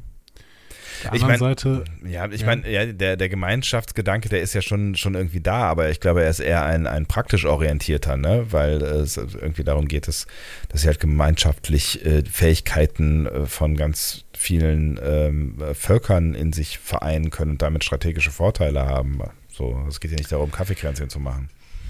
Bei, Q, bei Q hatten, hatten die Borg noch keine Borg Queen. So. Ja. Und bei Q wollten die aber auch gar keine Menschen assimilieren. Die hätten ja die Chance gehabt, machen sie aber nicht. Die wollten ja nur Technologie. Ja. Also meinst du, die Borg Queen hat überhaupt erst ähm, äh, das, das Assimilieren von äh, mehr Spezies aufgrund von Vermehrung äh, ins Spiel gebracht? Das weiß ich nicht, aber es kann durchaus sein, dass die Borg Queen so einen neuen Aspekt in die Borg reingebracht hat, nämlich dieses, äh, wir wollen jetzt ähm, wir wollen noch mehr Leute irgendwie reinbringen. Also ich glaube schon, dass die Borg auch vor der Borg Queen schon Menschen assimiliert haben. Irgendwann sagt Picard ja auch, oh, die haben einen neuen Plan. so. Ja. Ähm, aber es ist durchaus möglich, dass die Borg Queen da irgendwie nach, mit dem Wunsch nach Gesellschaft, ähm, den sie ja offensichtlich hat, das, das haben wir ja in dieser Staffel schon mehrfach gesehen. Ja, ne? ja, ja. Auch diese, diese äh, angedeutete Sexszene zwischen Jurati und dem Beard Guy in der letzten Folge. Ähm, die Borg Queen da schon den Aspekt reingebracht hat, dass sie auch einfach nicht mehr einsam sein möchte. Also das kann ich mir schon vorstellen auch. Ja, aber den habe ich bisher so verstanden, ähm, als dass ein Resultat daraus ist, dass sie einfach in einem Kollektiv gelebt hat und jetzt einfach als Individuum äh, hart darunter leidet, dass das Kollektiv nicht mehr da ist und sie halt irgendwie ähm, versucht, das zu sublimieren, wie auch immer, also mit, mit, mit Mitteln, die sie gerade irgendwie zur Verfügung hat. Ne? Ist jetzt die Frage, ob Henne oder Ei, ne? Also ob die, ja. Borg auch äh, assimilieren ohne Borg Queen? Ja, tun sie. Ob sie weniger assimilieren würden ohne Borg Queen? Maybe. Ja.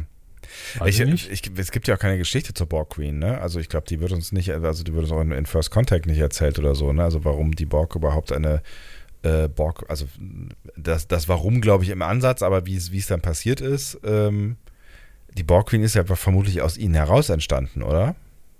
Ich glaube schon. Also ich glaube, das Warum wird uns ein bisschen erklärt, ne? Ja. dass es eine äh, Verhandlerin ähm, personifiziert und sowas sein sollte. Ähm. Ja, also so ein bisschen auch das, was Picard eigentlich als Locutus äh, mal ja. äh, so als Jobbeschreibung hatte, ne? Irgendwann muss man nochmal First Contact sehen. Haben ja nur noch ähm, drei Filme davor. Echt? Vier, fünf, sechs, sieben. Vier Filme. Vier, fünf, sechs, sieben. Vier Ach so, stimmt. Das ist nicht sieben, ne? Nee, ist acht. das ist immer dasselbe. Immer dasselbe. Ähm, Jurati hinterfragt ja noch den Plan der Borg Queen. Ne? Also warum willst du die Konföderationszeitlinie herstellen, wenn du doch weißt, dass das Kollektiv darin untergeht? Ja. Und die Queen kontert wieder, du denkst zu linear. Weil jetzt hätten die Borg ja 400 Jahre, um sich vorzubereiten. Hm. Ist ein Argument auf jeden Fall, ne? Uns ist das natürlich irgendwie schon klar. Ne? Also alles Mögliche kann durch den Eingriff jetzt passieren, den die alle gerade da vornehmen. Ne? Das Unwahrscheinlichste von allen Zeitlinien ist für mich gerade die Konföderationszeitlinie. Denn die will ja eigentlich gar keiner von denen. Nee, so. genau. Und die müsste ja jetzt irgendwer ansteuern mit diesen ganzen Wechseln, die die jetzt machen. Also ich hab, kann mir nicht vorstellen, dass Q die will. Sung will sie definitiv nicht. Auch wenn er da angebetet wird, aber der will halt trotzdem nicht, eigentlich nicht die Konföderation, er nimmt sie, würde sie in Kauf nehmen, aber es ist nicht so schlimm. Äh, also er will das nicht so gerne. Ja. Die Borg Queen will das nicht, weil das Kollektiv da zerstört wird. Ja. Und Picard und seine Crew will das erst recht nicht. Ja, genau. Eigentlich sind wir an dem Punkt angekommen, dass alle äh, im Prinzip auf dasselbe Ziel hinaus äh, steuern. Und eigentlich sind wir damit auch an dem, an dem Punkt, äh, wo, äh, wo wir nochmal über unsere Wette sprechen können. Nämlich die Frage, äh, ob René Picard fliegen wird oder nicht. Ja, die Wette hat, nee, da können wir immer noch nicht drüber sprechen, weil wir immer noch nicht wissen, ob sie in irgendeiner Zeitlinie überhaupt dahin geflogen ist. Nee, klar, das ist, klar, das, ist das Problem, dass uns ja immer nur gesagt wird, ja, ähm, über die Zeit ist wenig bekannt. klar, wir, wir wissen es noch nicht, aber ich habe das Gefühl, dass meine Karten mittlerweile besser äh, gemischt sind als deine. Sehe ich nicht, ehrlich gesagt. okay. Dann äh, lassen wir das einfach nochmal beiseite. Wir es könnte ja sogar die Konföderationszeitlinie noch entstehen, wenn wir ein selbstkonsistentes Universum haben. Weil das hatten wir ja auch schon in Star Trek. Ja, wenn, wenn, wenn. Wir, wir machen jetzt nicht die Zeitreisenkiste auf, nur wirklich nicht. Nein. Die Borg Queen äh, beleidigt hier dann auch Gerati nochmal mit äh, so kurzsichtig linear. Das ist eigentlich ein Callback zu First Contact, wo die Borg Queen äh, auch ständig alle, ähm, die eine eingeschränkte Perspektive hatten, beleidigt hat. naja, gut. Wer kann, der kann. Final kann sich die Queen dann auf jeden Fall durchsetzen mhm. Und äh, kann auf das Schiff zugreifen. Aber Jurati hatte noch ein Ass im Ärmel. Sie hat nämlich die Systeme des Schiffs gesperrt mit einem Passwort, welches sie selbst dann vergessen hat, beziehungsweise nicht in ihrem eigenen Kopf gespeichert hat. Hm. Cooler Move. Ja, ich habe viele Fragen. also, ja. sie sagt hier wörtlich, sie hat das mit dem Signal gemacht, mit dem die Queen ihre Borg steuert. Hä? Was heißt das? Vielleicht gibt es ein Funksignal, äh, mit dem die Borg gesteuert werden und vielleicht hat sie mit diesem Funksignal den Computer gehackt. Das mag ja sein, dass ja. es so ein Kollektivsignal gibt, aber Jurati macht doch nicht Sachen, die die Queen nicht macht. Das ist doch eine Person. Aber vielleicht, vielleicht irgendwie zwei, zwei Abteilungen des Gehirns, aber das, die, alles, was die Jurati macht, merkt doch die Queen. Naja gut, bei multiplen Persönlichkeiten äh, ist es ja so, dass, äh, dass da durchaus die eine Person nicht mitbekommt, was die andere tut. Es, es kann natürlich sein, dass ähm, durch die Erhöhung des äh, Cortisol-Levels oder was auch immer da äh, äh, passiert ist, ähm, dass Shirati mal kurzfristig die äh, Kontrolle übernommen, übernehmen konnte. Und wann? Also wann hat die äh, Jurati das gemacht? Auf jeden Fall bevor sie dahin gebeamt sind, würde ich jetzt sagen.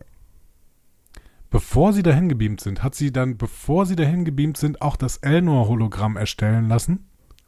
Und da dann das Passwort drin gespeichert? Ja, vermutlich. Das hat sie alles über den Datenlink gemacht, äh, über, über das, das Funkmodul quasi. Okay, also. es ist, ist Spekulatius natürlich, ne? Keine Ahnung. Es wird uns ja nicht mal im Ansatz erklärt. Also die Queen hatte mit Girardi zusammen eine, sagen wir, eine WLAN-Verbindung zur La Sirena. Genau. Und dann nutzt Girardi die Momente, in denen die Queen gerade nicht ganz up to date ist oder gerade, keine Ahnung, dieses Bewusstsein nicht aktiv ist, nutzt Girardi, um die Systeme des Schiffs mit einem Passwort zu versehen, dieses Passwort in einem Notfallkampfhologramm zu speichern, auf das die Queen dann wiederum nicht zugreifen kann. Genau. Das, das ist die Story, ja? Das ist die Story.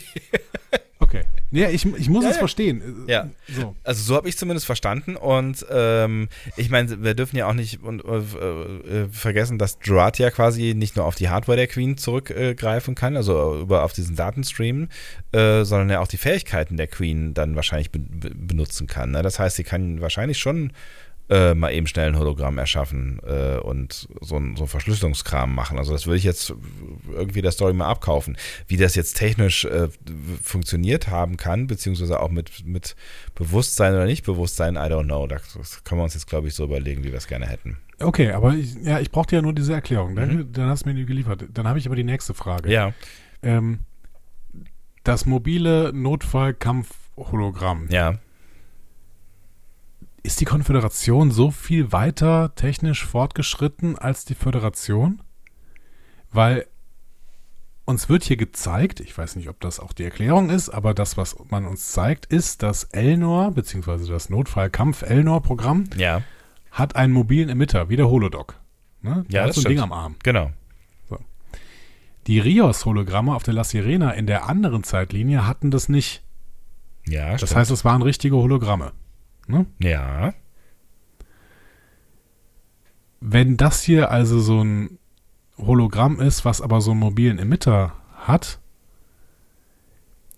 der mobile Emitter der Voyager war Technologie aus dem 29. Jahrhundert. Ja. Das hatten die ja nur durch die Zeitreise bekommen. Ja, ich erinnere mich, ja.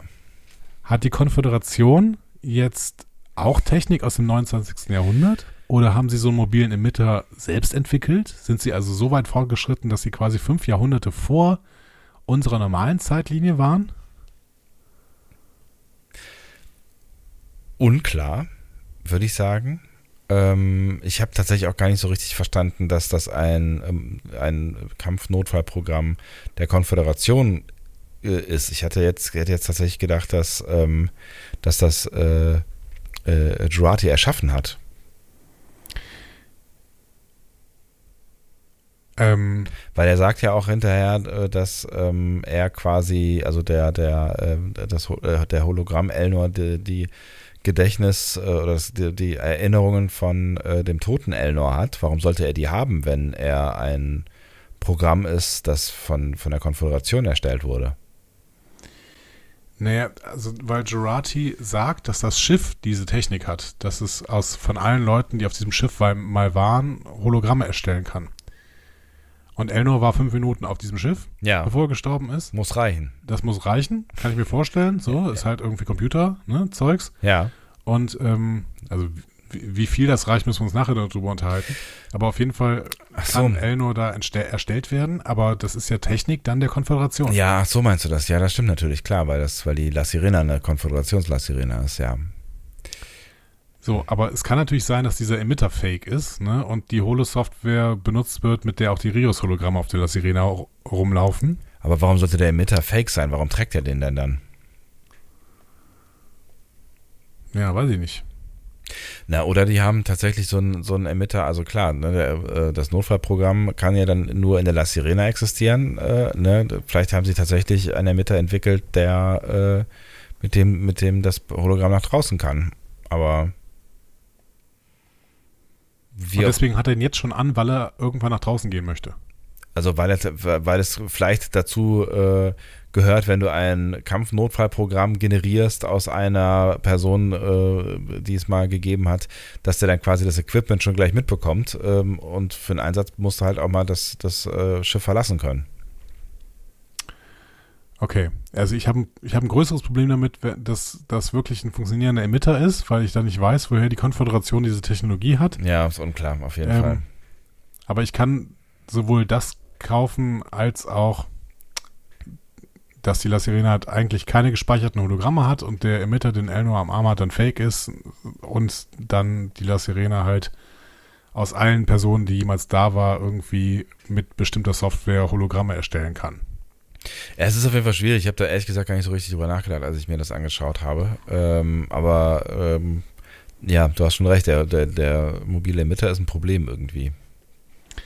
Ich bin, äh, ich bin später auch noch mehr über Elnor gestolpert, ähm, aber ja, können wir gleich nochmal drüber sprechen. Ihr könnt uns ja vielleicht mal, falls wir da auf dem Schlauch stehen, gerne weiterhelfen und äh, wenn ihr Erklärungen habt, äh, schickt sie uns. Ja. Ähm, Seven äh, hören wir jetzt mit einem sehr, sehr bösen Spruch, ganz, ganz kurz.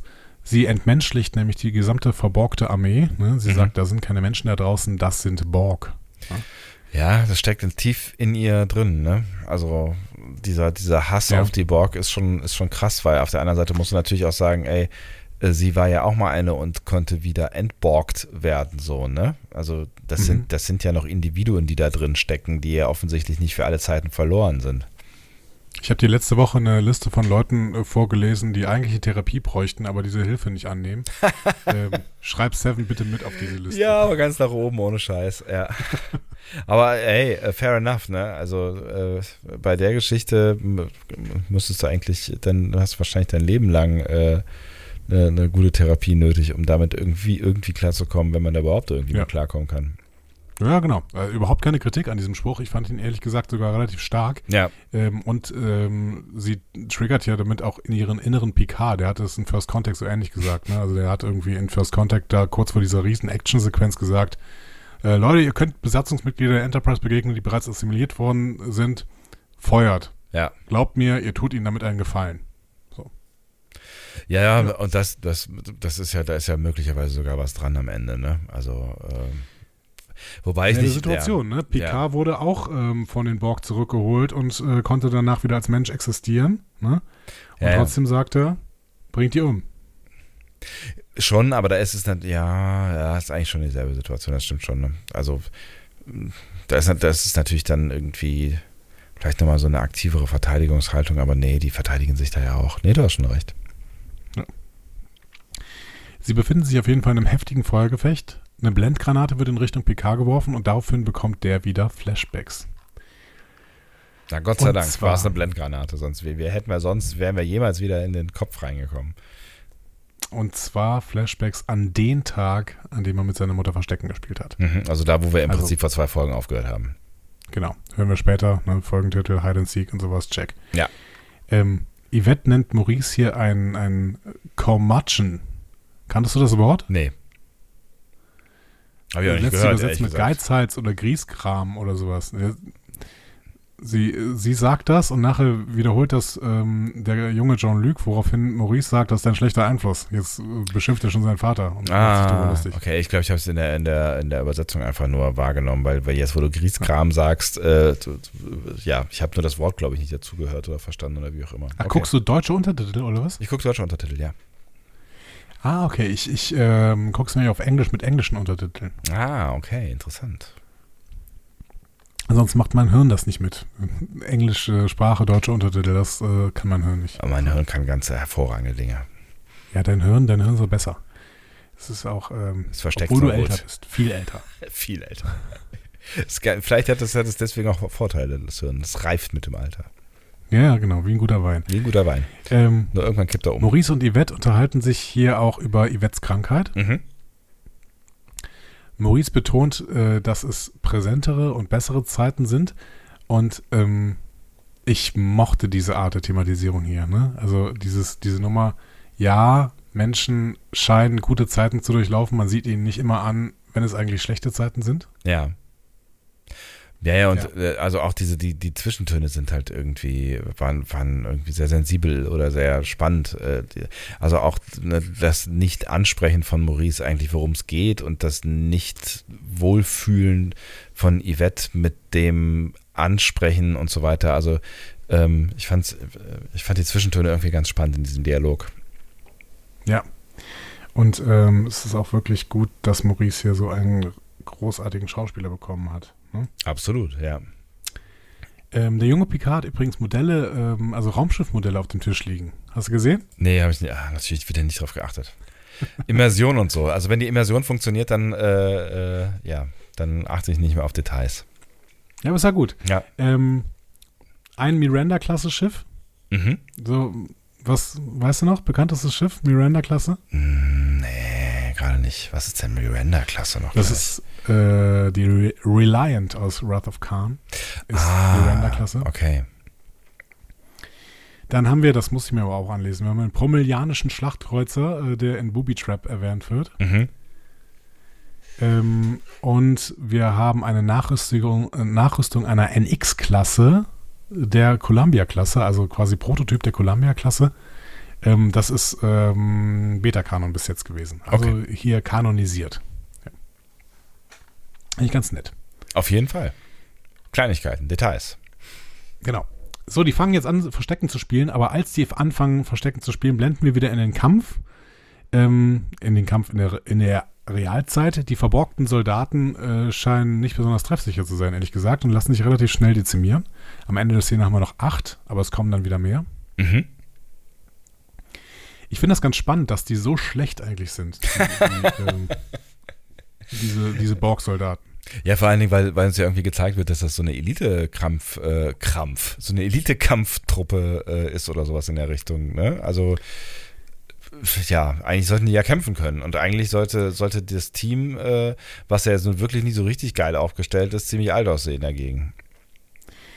Vielleicht, habe ich mir gedacht, hat Gerati die schlechter gemacht, dadurch, dass sie sie verborgt hat. Weil ähm, die Borg, die waren ja nie besonders gut, ehrlich gesagt, ne, ja, was so Schießen angeht und sowas. Ne? Mhm. Da war die, die äh, größte Chance der Borg, waren eigentlich möglichst viele Drohnen einfach auf diesen Kampf draufzuschmeißen und am Ende äh, sind, ist die reine Übermacht das, was gewinnt. Ja. Plus die Anpassung an die Phaser. So. Und ähm, hier, diese Special Forces, hätten die doch total niedergemacht. Aber dadurch, dass die jetzt Borg geworden sind, stießen die vielleicht schlechter. Ja, vielleicht haben die dadurch, dass sie, dass sie quasi jetzt ein Kollektiv sind, ihre individuellen Skills verloren. Das kann natürlich schon auch sein, ne? Also, dass du. Maybe. Dass du halt einfach nicht mehr eigenständig ähm, agieren kannst und das macht dich halt taktisch äh, zu einer Null. Ich fand es auf jeden Fall an einigen Stellen bemerkenswert, wie schlecht die eigentlich sind. Ja, ähm, durchaus. Wobei hier tatsächlich jetzt der Moment kommt, an dem zum ersten Mal irgendwer verletzt wird dadurch. Ja. Und auch zum einzigen Mal irgendwer verletzt wird dadurch. Wobei, ja, Seven wird nachher auch noch ein bisschen angeritzt. ähm, Rios wird beim Versuch, Teresa und Ricardo ins Chateau zu bringen, angeschossen. Ja. Äh, Talon beamt die drei dann in ihre Supervisor-Wohnung und deaktiviert anschließend auf Befehl von BK hin ihren Transporter, sodass sich Rios nicht zurückbeamen kann. Mutig. Und hier kommt die Szene, die du eben erwähnt hattest. Picard erwähnte hier nämlich nochmal, was auf dem Spiel steht. Borg mit der Technologie der La Sirena in diesem Jahrhundert, absolute endgültige Katastrophe. Mhm. Und das fand ich schon einen ziemlich guten Move, dass Picard das hier nochmal macht, weil Picard weiß natürlich selbst aus First Contact, was passiert. Ne? Der, ähm, mit der Technologie des 24. Jahrhunderts konnten die da die Borg gerade noch so abwehren. Ja. Aber mit der Technologie des frühen 21. Jahrhunderts ist die Erde natürlich völlig hilflos ausgeliefert. Völlig lost, keine Frage, ja, absolut. Auf der anderen Seite wiederum wollten die Borg ja eigentlich nie Menschen assimilieren, auch, so, auch in Q-Who nicht haben da erst später ihre Taktik angepasst. Ja, aber ich meine, das, offensichtlich äh, ist das ja ein, durchaus ein taktischer Vorteil, die, die Menschen zu kontrollieren, weil sie ja doch irgendwie ein wichtiger, ein wichtiger äh, Dreh- und Angelpunkt zu sein scheinen. Also kann sich diese, mhm. diese, die Auffassung ja auch durch die Erfahrung, die die Borg Queen gemacht hat, jetzt äh, geändert haben, ne? Habe ich mir dann auch gedacht, ne? Also, wenn die, wenn die Queen ein Gefühl für die Zeitlinie hat, dann will sie vielleicht jetzt auch schon die Erde assimilieren, weil sie weiß, dass die Erde sich sonst für, in eine für sie gefährliche Richtung entwickeln würde. Ne? Also inklusive dieser potenziellen Gefahr durch einen Borg-Virus, den Janeway ins Kollektiv pflanzt. Ja, irgendwann, ne? ja richtig, so. genau. Äh, dementsprechend finde ich auch, dass das passt. Ne? Und äh, fand es auch sehr, sehr schön, dass Picard das hier erwähnt. Absolut, ja. Also ich fand es auch nochmal ganz gut, dass es zusammengekehrt wurde, ähm, damit man auch nochmal irgendwie so ein bisschen die Motivation versteht von dem ganzen Bums, der da gerade so passiert. Weil wir uns in der letzten Folge ja mal kurz gefragt haben, warum denn jetzt eigentlich die La Sirena und warum ist es also, ne, was, was ist denn da jetzt plötzlich so wichtig? Ja, genau. Umso mehr die Frage, warum sie da nicht sofort hingebeamt sind. Aber ähm, gut, müssen ja nicht immer zu denselben Fragen zurückkommen. Nee.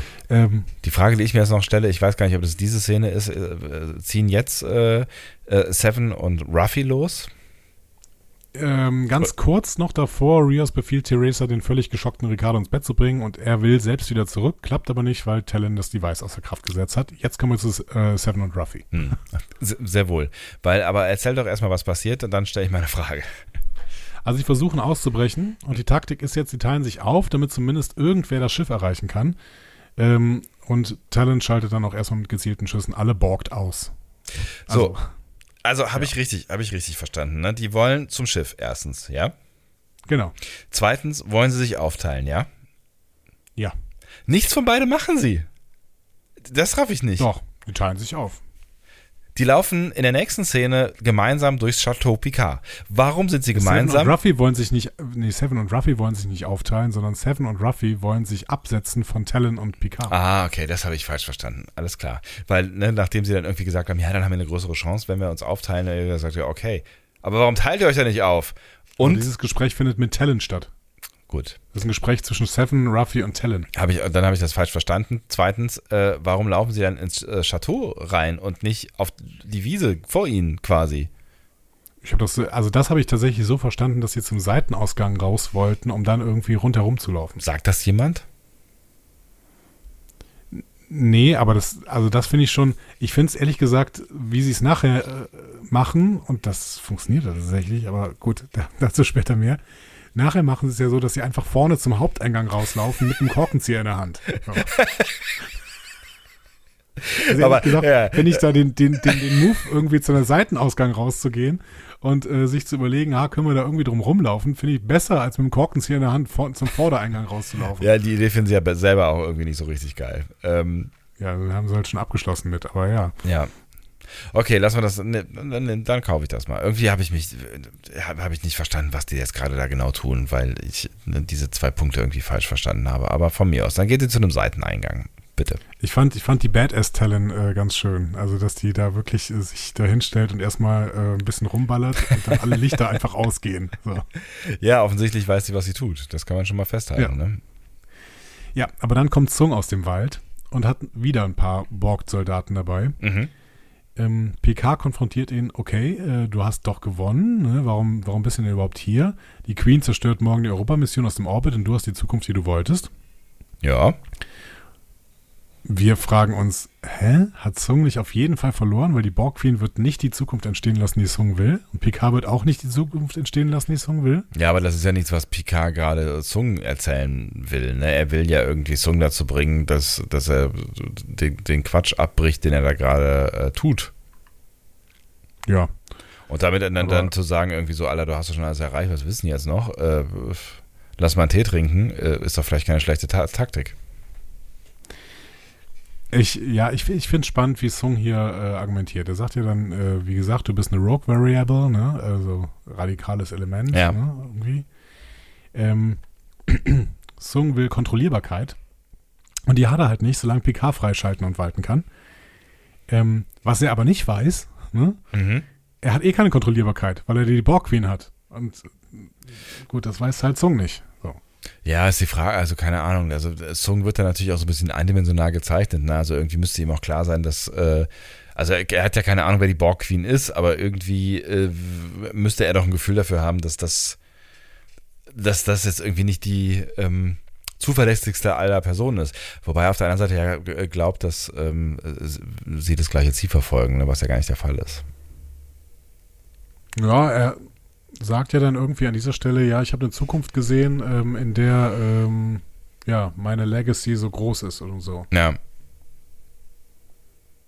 Ja, okay. ja, ja, und, und die Borg Queen sagte, ich will dir dazu verhelfen, ne? Weil äh, eben. Ja. Weil wir das gleiche Ziel haben. Also insofern, ja. Und nur einer steht im Weg und das ist BK. Ja. So, der ergibt sich jetzt aber nicht, sondern beginnt ein Versteckspiel. Ähm, und die Special Forces Borg fangen dann an, wild rumzuballern, aber treffen natürlich nicht den 80-Jährigen, der irgendwie da versucht wegzulaufen vor ja, ihnen. Sehr, sehr, äh, also hat er ganz gut gemacht, finde ich. Also für einen 80-Jährigen ja, war es auch ganz haben dynamisch. sehr, sehr schlecht gemacht. Sie ja. haben es sehr, sehr schlecht gemacht, das, das kann man einfach nur so sagen. Ja. Ne? Aber das ist, ich meine, das ist der, der Klassiker, dass die Protagonisten nie getroffen werden von Coolen. Also hast du nie ein A-Team, äh, eine A-Team-Folge gesehen? Ja, wir sind nicht mehr im A-Team, 40 Jahre weiter. Ähm, Ruffy und Seven schleichen jetzt wie in so einem Rogue-Shooter durch das Chateau. Mhm. Ja, hat mir gut gefallen, hat mich so ein bisschen an, äh, an Alone in the Dark. Uncharted erinnern. Achso. Nee, Uncharted. Okay, es ist ein bisschen, äh, bisschen, bisschen aktueller.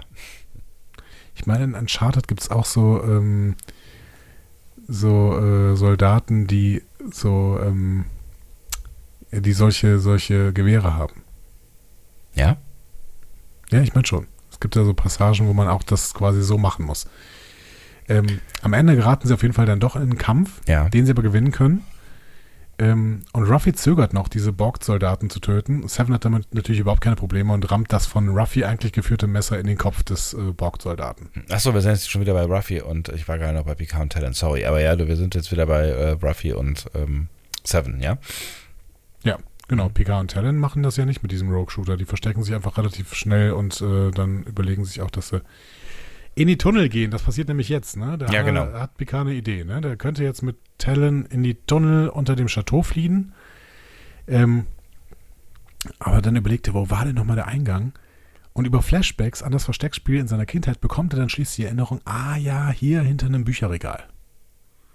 Ziemlich praktisch, diese ähm. Flashbacks. Ähm. ich hoffe auch, dass sie immer nur Augenblicke äh, dauern, weil ähm, sonst, äh, ich habe kurz gedacht, das ist immer so ein schlechter Moment, ne, wenn du in so einer Verfolgungsjagd bist und dann kriegst du so einen Tagtraum. So es, es fangen ja jetzt diese Flashbacks an, in der Picards Mutter sichtbar in eine Episode gerät. Ja. Ne? Also in eine mhm. äh, psychische Episode. Und Madeline Weiss spielt das so großartig. Ja, finde find ich auch. Absolut. Dass mhm. du plötzlich auf, also plötzlich so das Gefühl hast, du siehst einen Schatten auf ihrem Gesicht. Ne? Und ähm, ja. auch diese, diese, diese, diese, denkst, oh, ja. Diese Nuancen, die sich dann verändern, ne? Also ja. Das, das, war ja schon in dem, in dem Gespräch mit Maurice so irgendwie, ne? Da war sie, da war sie eigentlich auch am Anfang fröhlich, aber es sind, es sind so kleine Nuancen, die sich dann, die sich dann irgendwie verdunkeln. Das ist ähm, echt gut gespielt, ja. Und gut geschrieben. Sie setzt den jungen Jean-Luc hier in die Verantwortung, ne? sagt ihm, du bist mein Licht. Ja. Eine Verantwortung, der er natürlich überhaupt nicht gerecht werden kann. Ja. Ne? die sich aber im jungen Jean-Luc eingebrannt hat und die natürlich dann dafür gesorgt hat, dass er sich auch verantwortlich fühlt. Ja, ja klar, ja. logisch, ja. ja. absolut. Ja. Ähm, und du merkst schon, ab hier muss ich, bin ich äh, absoluter Fan von diesen Flashback-Szenen geworden. Ich fand schon die erste mit Maurice ganz gut, mhm. aber ab hier ähm, fand ich das wirklich absolut überragend. Mhm. So. Kann ich nachvollziehen. Ja. So viel kann ich jetzt schon mal sagen. Picard und Talon gehen jetzt also in die Tunnel. Ähm, Talon erinnert sich, dass sie die Tunnel auch in Picards Unterbewusstsein gesehen hatte, als sie dort hineingegangen war. Ja. Picard erinnert sich daran, dass sich die Mutter in diesen Tunneln selbst verloren habe. Mhm. Er hat sie verloren und dann hat sie sich irgendwie auch selbst verloren. Fand ich auch einen interessanten Satz. Ja. Wir sehen dann auch in Flashbacks äh, erneut, wie Maurice, äh, Yvette und Jean-Luc in den Tunneln sucht Picard in der Gegenwart will einen zweiten Ausgang in Richtung Weinberge suchen, um zum Schiff zu kommen. So. Mhm. Ist auch irgendwie klar, dass das jetzt der Plan war. Ja. Währenddessen sind Ruffy und Seven weiter im Guerilla Guerillakampf gegen die geborgte Armee. ähm, Seven zeigt sich als gekonnte Anführerin mhm. und Ruffy stellt sich die Frage, wieso, also, wieso sie eigentlich nicht in die Sternflotte gegangen ist. Haben sie offensichtlich nie drüber geredet, ja. auch wenn sie mal kurz zusammen waren. So ein richtiger Moment eigentlich, genau. Ja. Antwort: Sie wurde nicht aufgenommen, weil sie XB ist. Das ist schon eine krasse Ansage, ne? Aber das macht natürlich jetzt nochmal ein Thema auf, äh, was wir nachher nochmal äh, wahrscheinlich besprechen werden, so, ne? Beziehungsweise, was wir natürlich auch in der ersten Staffel besprochen haben, dass die XBs halt wirklich in der Sternenflotte einen schlechten Ruf haben. Mhm. Ähm, und Rassismus in der Sternenflotte ist nun wirklich nichts Neues. Ne? Also denk mal an, an The Drumhead, ne? Mit ja. dem äh, Halbromulaner. Ja, so, ja, ne? absolut finde es dann spannend, was uns noch erzählt wird. Ne? Janeway drohte mit Rücktritt, um die Sternflotte dazu zu bringen, ihre Haltung zu überdenken. Ne? Das erinnert äh, uns so ein bisschen an PK, der ja auch mit Rücktritt drohte, um die romulanische Rettungsmission fortsetzen zu dürfen. Ja, ja. Also wenn du versuchst, gegen den Rassismus in der Sternflotte zu kämpfen, musst du das tatsächlich teilweise mit Rücktritt drohen, um irgendwas erreichen zu können. Aber offensichtlich hat sie das ja dann, äh, also hat das nicht mal gereicht, ne? Diese, diese Bedrohung. Genau. Und bei PK ja auch nicht. Ja. So. Also, äh, wobei Janeway sie offensichtlich nicht wahrgemacht hat, also wissen wir nicht genau, aber äh, so habe ich es verstanden. Äh, oder so habe ich es jetzt im Sub Subtext gelesen und Picard, der tatsächlich dann ähm, Schluss gemacht hat erstmal, ne? Wir wissen, ja, wir wissen aber, dass Ichab es geschafft hat, Sternflottenoffizier äh, zu werden. Also vielleicht ähm, hat Janeway ja mit Rücktritt gedroht und ähm, dann wäre, hätte Seven das werden können aber Seven hat sich entschieden, dann Full Ranger zu werden, weil sie vielleicht auch äh, nach, also die ist ja auch emotional, ne? Sie vielleicht einmal abgelehnt worden und dann hat sie auch keine Lust mehr gehabt. Was ich auch und verstehen könnte. Ist dann aber aufgenommen ja. worden. Das könnte natürlich sein. Also ich könnte auch echt verstehen, ne, wenn du da irgendwie mit, mit äh, rassistischen Gründen äh, ja, abgelehnt wirst, dass du dann irgendwie sagst, so, okay, von mir aus, äh, aber mach doch einen Scheiß alleine. Ja. ja, und dann starten ähm, Ruffy und Seven diese Gegenoffensive mit mhm. einem Messer, einem Korkenzieher und einem Eispickel. ja. Gegen ein Dutzend geborgte Soldaten. Sie sagen sich selber ja, wir kommen da nicht raus. Ne? Und wir müssen sagen, ja, das ist auch wirklich sehr unwahrscheinlich. Ja. Allerdings sind diese Special Forces Leute halt auch alle blind und dumm. So. Also anders, anders kann man dieses Kampfverhalten von denen wirklich nicht erklären. Die sind auf jeden Fall irgendwie anders special, als man sich das so vorstellt. Ähm, ja. Aber äh, ich habe es ich hab's nicht so richtig gefühlt, ehrlich gesagt. Inklusionstruppe, ist wirklich super. Dafür kommst du in die Hölle. Ihr seid alle, ihr seid alle sehr speziell. spezielle Kräfte, Special Forces. Ja. Ähm, auf ja, jeden Fall. Ich weiß. Ah, auf jeden Fall ähm, äh, habe ich ihm nicht, habe ich ihn nicht so berichtigt, diesen fatalistischen Moment. Also das hätte ja irgendwie so ein ähm, ne, so ein Moment von, oh Gott, das wird alles, das hat alles keinen Sinn mehr und wir haben jetzt irgendwie eigentlich keine Chance mehr, aber wir geben alles für die Mission Moment werden können. Kann aber halt nicht werden, wenn der Gegner äh, in diesem Falle einfach nicht bedrohlich ist, so, ne? Und wir halt auch wissen, dass, dass, dass wahrscheinlich nichts passieren wird. Ja, gut, das hätte ja tatsächlich das Ende sein können. Ne? Ähm, stattdessen wird hier eigentlich doch vorbereitet, dass Seven ihr eigenes Sternflottenkommando bekommt, oder? ja, irgendwie schon. Ne? Warum, warum auch immer sie sonst gedroppt hat, äh, I don't know. Ich hätte auch Bock drauf. Ich hätte Bock auf eine Staffel, in der Jerry Ryan Captain ist. Ja, warum nicht? Vielleicht macht Michael ja mal Urlaub. das ist super.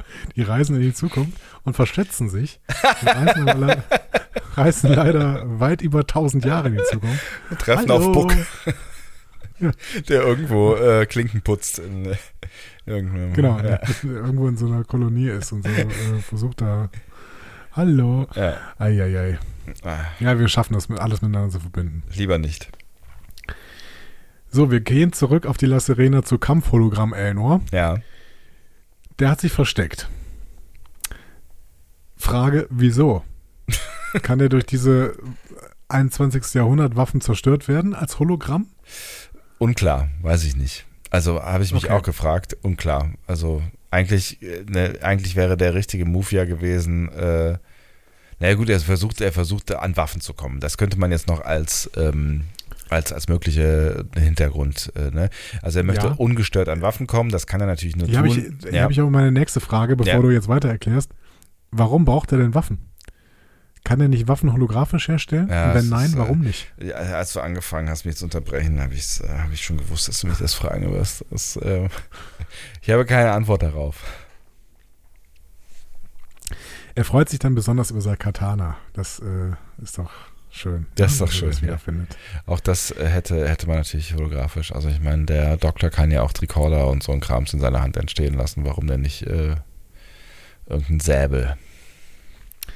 Ich war auf jeden Fall durch diese Szene vollends verwirrt, weil ich dieses, also ich habe wirklich versucht, dieses Notfall-Elnor-Programm zu verstehen. So. Ja. Das Notfall-Elnor-Programm hat also Elnors Waffenvorlieben. Später wird dann sogar gesagt, dass einige der letzten Erinnerungen und Emotionen in dem Hologramm gespeichert sind. Ja. Ergibt das noch irgendeinen Sinn? Ich habe lange danach gesucht. und ich muss, ich muss sagen, ja, man kann da irgendwie sicherlich irgendwie was zusammen begründen, so. Aber das Notfall-Elnor-Programm hat es mir echt schwer gemacht, in der Emotion zu bleiben. Also de facto hat es mich rausgebracht, weil ich die ganze Zeit das Papier habe rascheln hören. So. Also das Drehbuchpapier. Also man ja. kann das ja irgendwie begründen, ja, aber das ist doch alles sehr an den Haaren herbeigezogen, dass wir plötzlich ein Kampf-Elnor-Programm haben, in dem die letzten Erinnerungen und Emotionen von Elnor gespeichert sind und das auch die Waffenvorlieben hat, das aber Waffen braucht und sich verstecken muss, weil Licht offensichtlich durch Waffen aus dem 21. Jahrhundert durchbohrt werden kann. Keine Ahnung. Ja, es, es, es, es ergibt alles irgendwie keinen, keinen richtigen Sinn und leider ist es auch, ich, ähm, ich habe keine wirkliche Freude gefühlt, diese Figur wiederzusehen, ehrlich gesagt. Und ähm, ich bin, ich bin jetzt gar nicht so an diesen Dingen hängen geblieben, an denen du hängen geblieben bist. Das ist, also ich, ich fände es einfach nur, nur unlogisch und überflüssig, äh, dass, dass sie ihn da wiederbelebt äh, haben quasi. Und sie brauchen ihn nachher für Raffi. Äh, das ist die Begründung, warum er da ist ja. Ja, aber äh, brauchen Sie denn, brauchen Sie ihn dafür wirklich? Für das, was Sie über Ruffy erzählen wollten, ja, brauchen Sie ihn. Können wir gleich hinkommen. Ja, aber ja, wahrscheinlich hast du recht. Aber ja. Ja, sprechen wir gleich nochmal drüber, ob es da nicht eine andere Möglichkeit gegeben hätte. Rios äh, arbeitet in der Supervisor-Wohnung gerade weiter daran, den Transporter wieder benutzen zu können. Ricardo ist eingeschlafen. Ähm, Jetzt äh, kriegt er keine Bauchschmerzen, das heißt, es ist Zeit genug, um Theresa wieder endgültig näher zu kommen für Rios. Mhm. Ähm, und sie kommt dann erstmal Rios näher, ne, mit dem aus ihrer Sicht Wundergerät Tricorder versorgt sie Rios Wunde und entfernt die Kugel. Das ist doch schön. Wunderbar, haben wir das auch geklärt. Ja. Aber arbeitet sie jetzt eigentlich nicht schon zum zweiten Mal mit dem Tricorder? Hat sie da nicht bei PK auch mit? Nee, da hat was. Ja, es war, war anderes, ne? Ja, es war irgend so ein Brain-Scanning-Dingsbums, ne? Ja. Das ist irgendeine Frequenz im Gehirn, ich weiß es nicht mehr genau, aber es war irgendwie ein bisschen was anderes. Ähm, Und damit ist ja eigentlich auch der Grund äh, passé, dass Rios äh, nichts zurückkommen sollte, weil Picard ja eigentlich versucht hat, ihn vor sich selber zu schützen und nicht als Verwundeten da weiter rumlaufen lassen wollte. Ähm, hätte er auch drüber genau. nachdenken können, oder? Dass, äh, dass man ihn in Talents äh, Apartment ähm, auch versorgen könnte. Dann hätten sie jetzt noch einen Mann mehr. Könnte ja nicht schaden in dieser Situation. Ja gut, aber Picard hat ja schon mit eingerechnet, dass äh, Rios es auf jeden Fall schafft, dieses Ding wieder zu reparieren. Ja, auf jeden Fall, klar, natürlich. ähm, Sung hat jetzt das Chateau mit seinen Soldaten durchkämmt. Äh, dann findet er den Eingang in den Keller und schickt einige seiner Soldaten nach draußen, um nach anderen Eingängen zu suchen. Mhm. So. Beim Gang durch die Tunnel hat Picard dann weitere Flashbacks an sein Versteckspiel mit seiner Mutter. Ähm, und er findet sie dann in diesen Flashbacks voll in einer Episode voller existenzieller Gedanken. Ähm, bemerkenswerter Vergleich, den Yvette hier bezieht. Äh, sie vergleicht sich mit einem Stern und sagt, ähm, ja, ich bin wie ein Stern mit herrlichem Licht, brillant strahlend, aber doch schon längst erloschen. Mhm. Fand ich auch einen sehr, sehr starken Moment und äh, einen schönen, schönen Vergleich. Richtig, richtig gut. Ja. Ähm, ja, und Yvette hält dann quasi eine Abschiedsrede, ne, wünscht sich, dass sich Jean-Luc an ihr Licht und ihre Liebe erinnert und mhm. eben nicht an diese, ähm, ja, an den erloschenen Stern. Ne? Ja.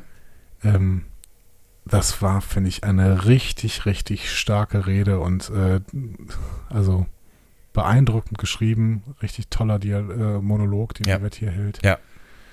Ähm, hat mir sehr, sehr gut gefallen. Ja, mir auch. Das ist eh, also das, also das, was jetzt da so kommt, äh, auch in Richtung, ähm, in Richtung Picard, das äh, fand ich tatsächlich auch wirklich bewegend. Ja. Genau, er fühlt sich weiter erinnert, er erinnert sich daran, äh, wie er mit seiner Mutter geflüchtet ist, wie er bei der Flucht im Holz hängen geblieben ist, wie sein Vater ihn gerettet hat, seine Mutter eingesperrt hat. Und jetzt sehen wir den Fortlauf, er anschließend die Tür zu ihrem Zimmer wieder aufgeschlossen hat. Ja. Das hatten wir ja geahnt. Ne? Ja. Wir hatten es auch ein bisschen so geahnt, was dann passiert. Äh, Ob es wirklich passiert, wussten wir nicht. Ähm, wir sehen es aber auch erst später in dieser Folge. Ja. ja. ja. Hier sehen wir nur, dass er die Tür wieder aufschließt. Hast du es denn da schon geahnt? Ja, ich habe schon geahnt, dass da irgendwas jetzt, äh, irgendwas jetzt also schief geht. Also ich hatte, ich hatte die Vermutung, dass, ähm, dass er die Tür aufschließt und äh, Yvette einfach schon tot ist. Ne? Aber mhm. ähm, das kommt ja dann ein bisschen, noch ein bisschen anders. Ähm, ja. Aber klar, dass, also dass dadurch, dass er sie quasi wieder ähm, rauslässt, ähm, dass er dann an, an mit die, die Mitschuld an einem, an einer, an einer Katastrophe trägt, äh, so viel wurde uns ja dramaturgisch klar gemacht. Ne? Ja, genau. Wurde uns im Prinzip schon klar gemacht, aber wir ähm, gucken dann nachher nochmal drauf. Ja. Ähm, Sung reißt Picard aus seiner Erinnerung. Äh, sie wollen dann weiter flüchten, aber die Türen sind verschlossen in dem Raum, in dem sie sind. Da findet Picard dann mindestens 90 Jahre alten Revolver, der natürlich sofort funktioniert, genau wie das äh, mindestens 90 Jahre alte Gewehr funktioniert hat, um die Borg Queen zu töten. also diese Waffen, die da im Chateau Picard rumliegen, die sind, die sind nicht kaputt zu kriegen. Das ist der Oberhammer. So. Ich habe keine Ahnung von Waffen, aber vielleicht gibt es da ja auch, also kein, das ist ja nur Mechanik, oder? Ist die Frage, was mit den Kugeln da drin ist, also ob die sich für ewig halten. Das, glaube ich, ist das, das größere Problem. Aber wie gesagt, ich habe überhaupt gar keine Warnung, äh, Ahnung von Waffen. Aber wenn die Mechanik äh, noch funktioniert, dann warum nicht auch 90 Jahre später? Naja, Weil es nicht festgerostet ist, aber war es nass da? Oder ist ein Revolver ist, nicht vielleicht auch aus, aus Alu oder so? Ich weiß nicht. Nee, wahrscheinlich würde, würde, dann, zer, würde dann zerplatzen oder so, ne? Ich weiß nicht. Also vielleicht haben wir Waffenexperten da unten bei unseren HörerInnen. Schreibt doch mal, ob das irgendwie realistisch ist, dass der da einfach so einen 90 Jahre alten Revolver aus einer Kiste nimmt und sofort irgendwie auf die Leute ballert. Ich bin gespannt. Ich bin mir wirklich unsicher. Ja. Er schafft dann aber mit, noch mit einem Schuss das Schloss kaputt zu schießen ähm, und sie können weiter fliehen. Auch das, da, da habe ich tatsächlich mal so ein, äh, ähm, wie hieß denn diese Serie, wo die Leute irgendwas ausprobiert haben, was in, in was in Filmen immer gezeigt wird, ob das stimmt. äh, äh, Dingsbumsbusters oder so, ne? Ähm. Ja, Myth, Mythbusters. Genau. Ja, genau. Ja. ja. Das, das habe ich mal gesehen. Man kann mit einem Schuss einfach eigentlich kein Schloss kaputt schießen. Schade. So. Aber das wird uns ja wirklich andauernd überall gezeigt, ja. Ja, genau. Ähm, so, Holo Elnor hat jetzt wieder so ein paar Borg-Soldaten katanisiert, kann mhm. man sagen. Ähm, er flüchtet vor dem Gewehrfeuer in die Krankenstation des Schiffes, wo er dann auf Ruffy und Seven stößt. Mhm. Warum er flüchtet, gut. Wissen wir nicht. Wissen wir nicht. Aber ich möchte schon nochmal betonen, das ist ein Hologramm. Er besteht aus Licht. Vielleicht weiß er das nicht. Ja, ist ja, ist ja okay. Also, ne, so, ist okay. Er hat keine ja. Ahnung. Elno erinnert sich äh, so sehr an seine Gefühle, dass er sagen kann, dass es schön ist, Ruffy wiederzusehen. Mhm. Ähm, und gegen die Warnung von Ruffy lässt Seven dann Elnor das Schiff entsperren. So. Ähm, und hier haben wir noch diesen Moment, den, äh, wofür wir Elnor brauchten. Na, Ruffy bekommt noch die Absolution von Elnor für ihren Move, ihn in der Sternflotte zu halten. Seine letzten Gedanken waren Liebe, nicht Schuld, sagt das Hologramm hier. Ja. Aber ich wirklich, also ich, ich war, ich war, ich war in allen Elnors Szenen total raus, weil ich die ganze Zeit gedacht habe, raschel, raschel, raschel, Drehbuch, Drehbuch, Drehbuch. Ich weiß auch gar nicht, ob wir diese Absolution so dringend gebraucht hätten. Also ich, ich bin, mir, ich bin mir nicht sicher, ob diese Figur das wirklich jetzt so dringend gebraucht hat, dass, dass er jetzt äh, vergeben wird durch einen Stellvertreter. Weiß ich gönn's ja Evan Evergora total, aber keine Ahnung. Weiß ich nicht. Weiß ich auch nicht. Also, also die Elner-Figur ist sicherlich auch das, was mich am, am meisten an dieser, dieser Folge stört, würde ich schon sagen. Es ist halt völlig ich finde es völlig unnötig und ich bin mir, ich bin mir nicht sicher, ob es diesen Moment jetzt hier auch gebraucht hätte. Überhaupt. Ist ja nicht mehr lang da. ähm, Picard und Talon flüchten weiter durch die Tunnel. Seven beamt die Borg-Soldaten vom Schiff in die Tunnel unter dem Chateau und zwar in die Wand rein. Mhm. Was ich, was mich als Effekt total irritiert hat, weil ich ehrlich gesagt fand, dass das nicht besonders überzeugend aussah. Ja, die, ich finde, die sind so, so halb äh, nur da irgendwie, sind durchsichtig so ein bisschen. Ja, vor allen, genau, vor allen Dingen sahen die dann hinterher aus wie Wand, aber ähm, müssten die nicht einfach irgendwie, also keine Ahnung, was auch immer passiert, wenn du in, in eine Wand äh, gebeamt wirst, aber wird, wird man da nicht zerquetscht oder irgendwie? Keine, also das. Also wir, wir, wir, haben in, wir haben das in Star Trek zweimal gesehen. Einmal in der Enterprise-Episode Strange New World. Ja. Ohne S. Ja. Ähm, da ist ein, ein, Mitglied unserer Enterprise Crew ähm, mit, so, mit so Steinen, Blättern und, und Trümmern verschmolzen bei einem Beam-Vorgang. Ja. Und in, in Theory bei TNG haben wir einen äh, Sternflottenoffizier gesehen, der in so einen Korridorboden eingebettet war ah, ja. durch so ein Beam. Ja. So. War auch eine sehr verstörende Szene.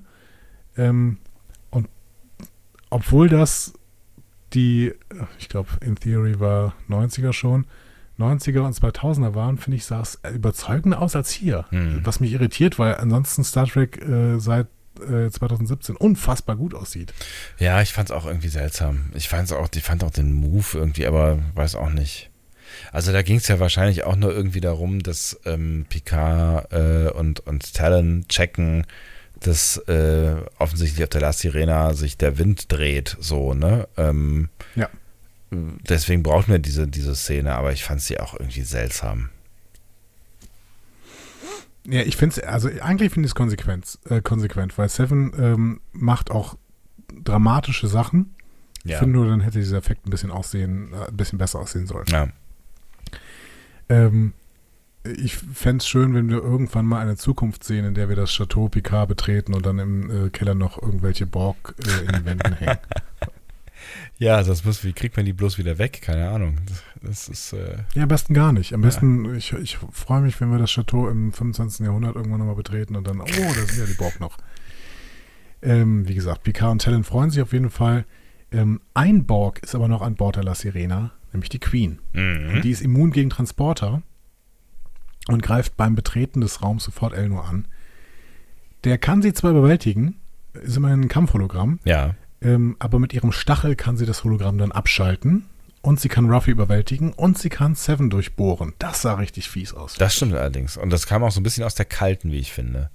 Also wo ja. ich dann irgendwie noch gedacht habe, dass, das, dass, äh, dass es mir bei der Mission der beiden mit Korkenzieher und Eispickel an Deepness gefehlt hat, um zu spüren, dass es hier um irgendwie was geht, war ich dann da plötzlich doch so ein bisschen... Äh, ein bisschen schockiert, weil ich auch kurz drüber nachgedacht habe, ob sie die Figur möglicherweise sterben lassen.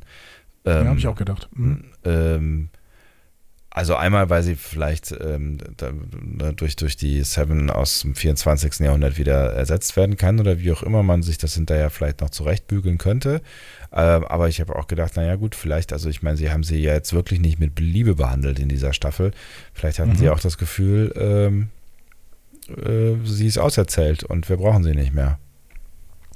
Aber wenn irgendwer nicht auserzählt ist, dann ist es sicherlich Seven of Nine.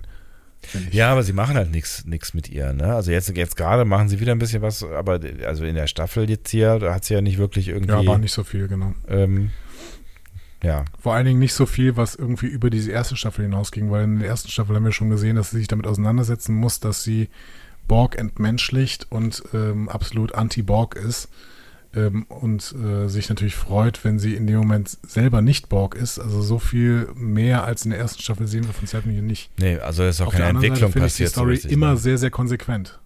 Absolut, ja, ja, ja, absolut. Und ich finde die Figur auch, ähm, auch äh, spannend angelegt, ne? aber irgendwie eine Art von Entwicklung oder Reise haben wir hier in dieser Staffel nicht, äh, nicht erlebt, außer halt der Tatsache, dass sie sich, dass sie sich wohlfühlt als Anakin. Ja, das ist ja eine kleine Reise, ne? Also. Ja, ja, klar, aber das, das ist, das, das ist, ist halt, ist halt aber auch schnell erzählt irgendwie, ne? Also das, äh, also es ist ja. Also ich glaube, ja. über, über Seven of Nine kannst du noch eine eigene Serie machen und du hättest noch genug zu erzählen. Also ich habe das Gefühl, dass Seven of Nine ist eine der Charaktere, aus denen aus der du noch am meisten rausholen kannst. Nein. Ja, absolut. Also ich meine, sie ist ja auch eine, eine, eine total äh, spannende Figur und war es ja auch schon damals irgendwie. Ich meine, wie viele Seven-Folgen haben wir gehabt äh, in, in Voyager, wo es, ne, zu, absolut, wo es halt um, um ihre Vergangenheit und ihre Zukunft ging und äh, weiß ich nicht, egal ob es mit dem Doktor die die äh, Interaktionstrainings waren, äh, was mhm. die Crew angeht. Also es war ja, es war ja ein super, wurde ja super viel erzählt. Und das, da kannst du ja, also da kannst du ja stundenlang weitermachen, absolut. Ja. Mal abgesehen davon, äh, dass, dass, dass, dass, dass, dass wir das Glück haben, dass mit Jerry Ryan, dass er auch jemand irgendwie spielt, der das spielen kann, so, ne? Ja, die ist super. Ja. Das ist Jerry Ryan, ich bin auch großer Fan. Ja. Ähm, und das, das ist natürlich auch so eine Serie wie Picard hoch anzurechnen, dass sie hier ähm, drei Hauptdarstellerinnen äh, oder vier sogar hat, ne, mit, mit äh, Annie Wershing noch dabei. Ja ähm, die alle über 50 sind. Ne? Ja. Oder Annie, Annie Washing ist, glaube ich, knapp unter 50. Aber die anderen drei.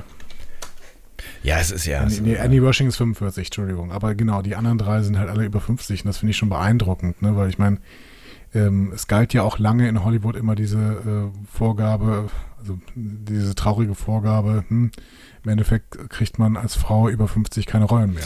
Ja, genau. Ne? Und irgendwie äh, dass die, die Idee von, man kann sich nur mit jungen Teams identifizieren, ne? also wenn irgendwie ja. alle müssen irgendwie 25 und schön sein, was totaler Bullshit ist irgendwie. Und das, das zeigt diese Serie schon, auch wenn sie jetzt mit äh, einigen der, der Charaktere, die du da jetzt gerade angesprochen hast, eben nicht viel gemacht haben in dieser Staffel, aber trotzdem funktionieren sie ja. Ja, genau. Ähm, die Queen holt sich jetzt die Hauptsteuerung und setzt Kurs auf den Delta-Quadranten.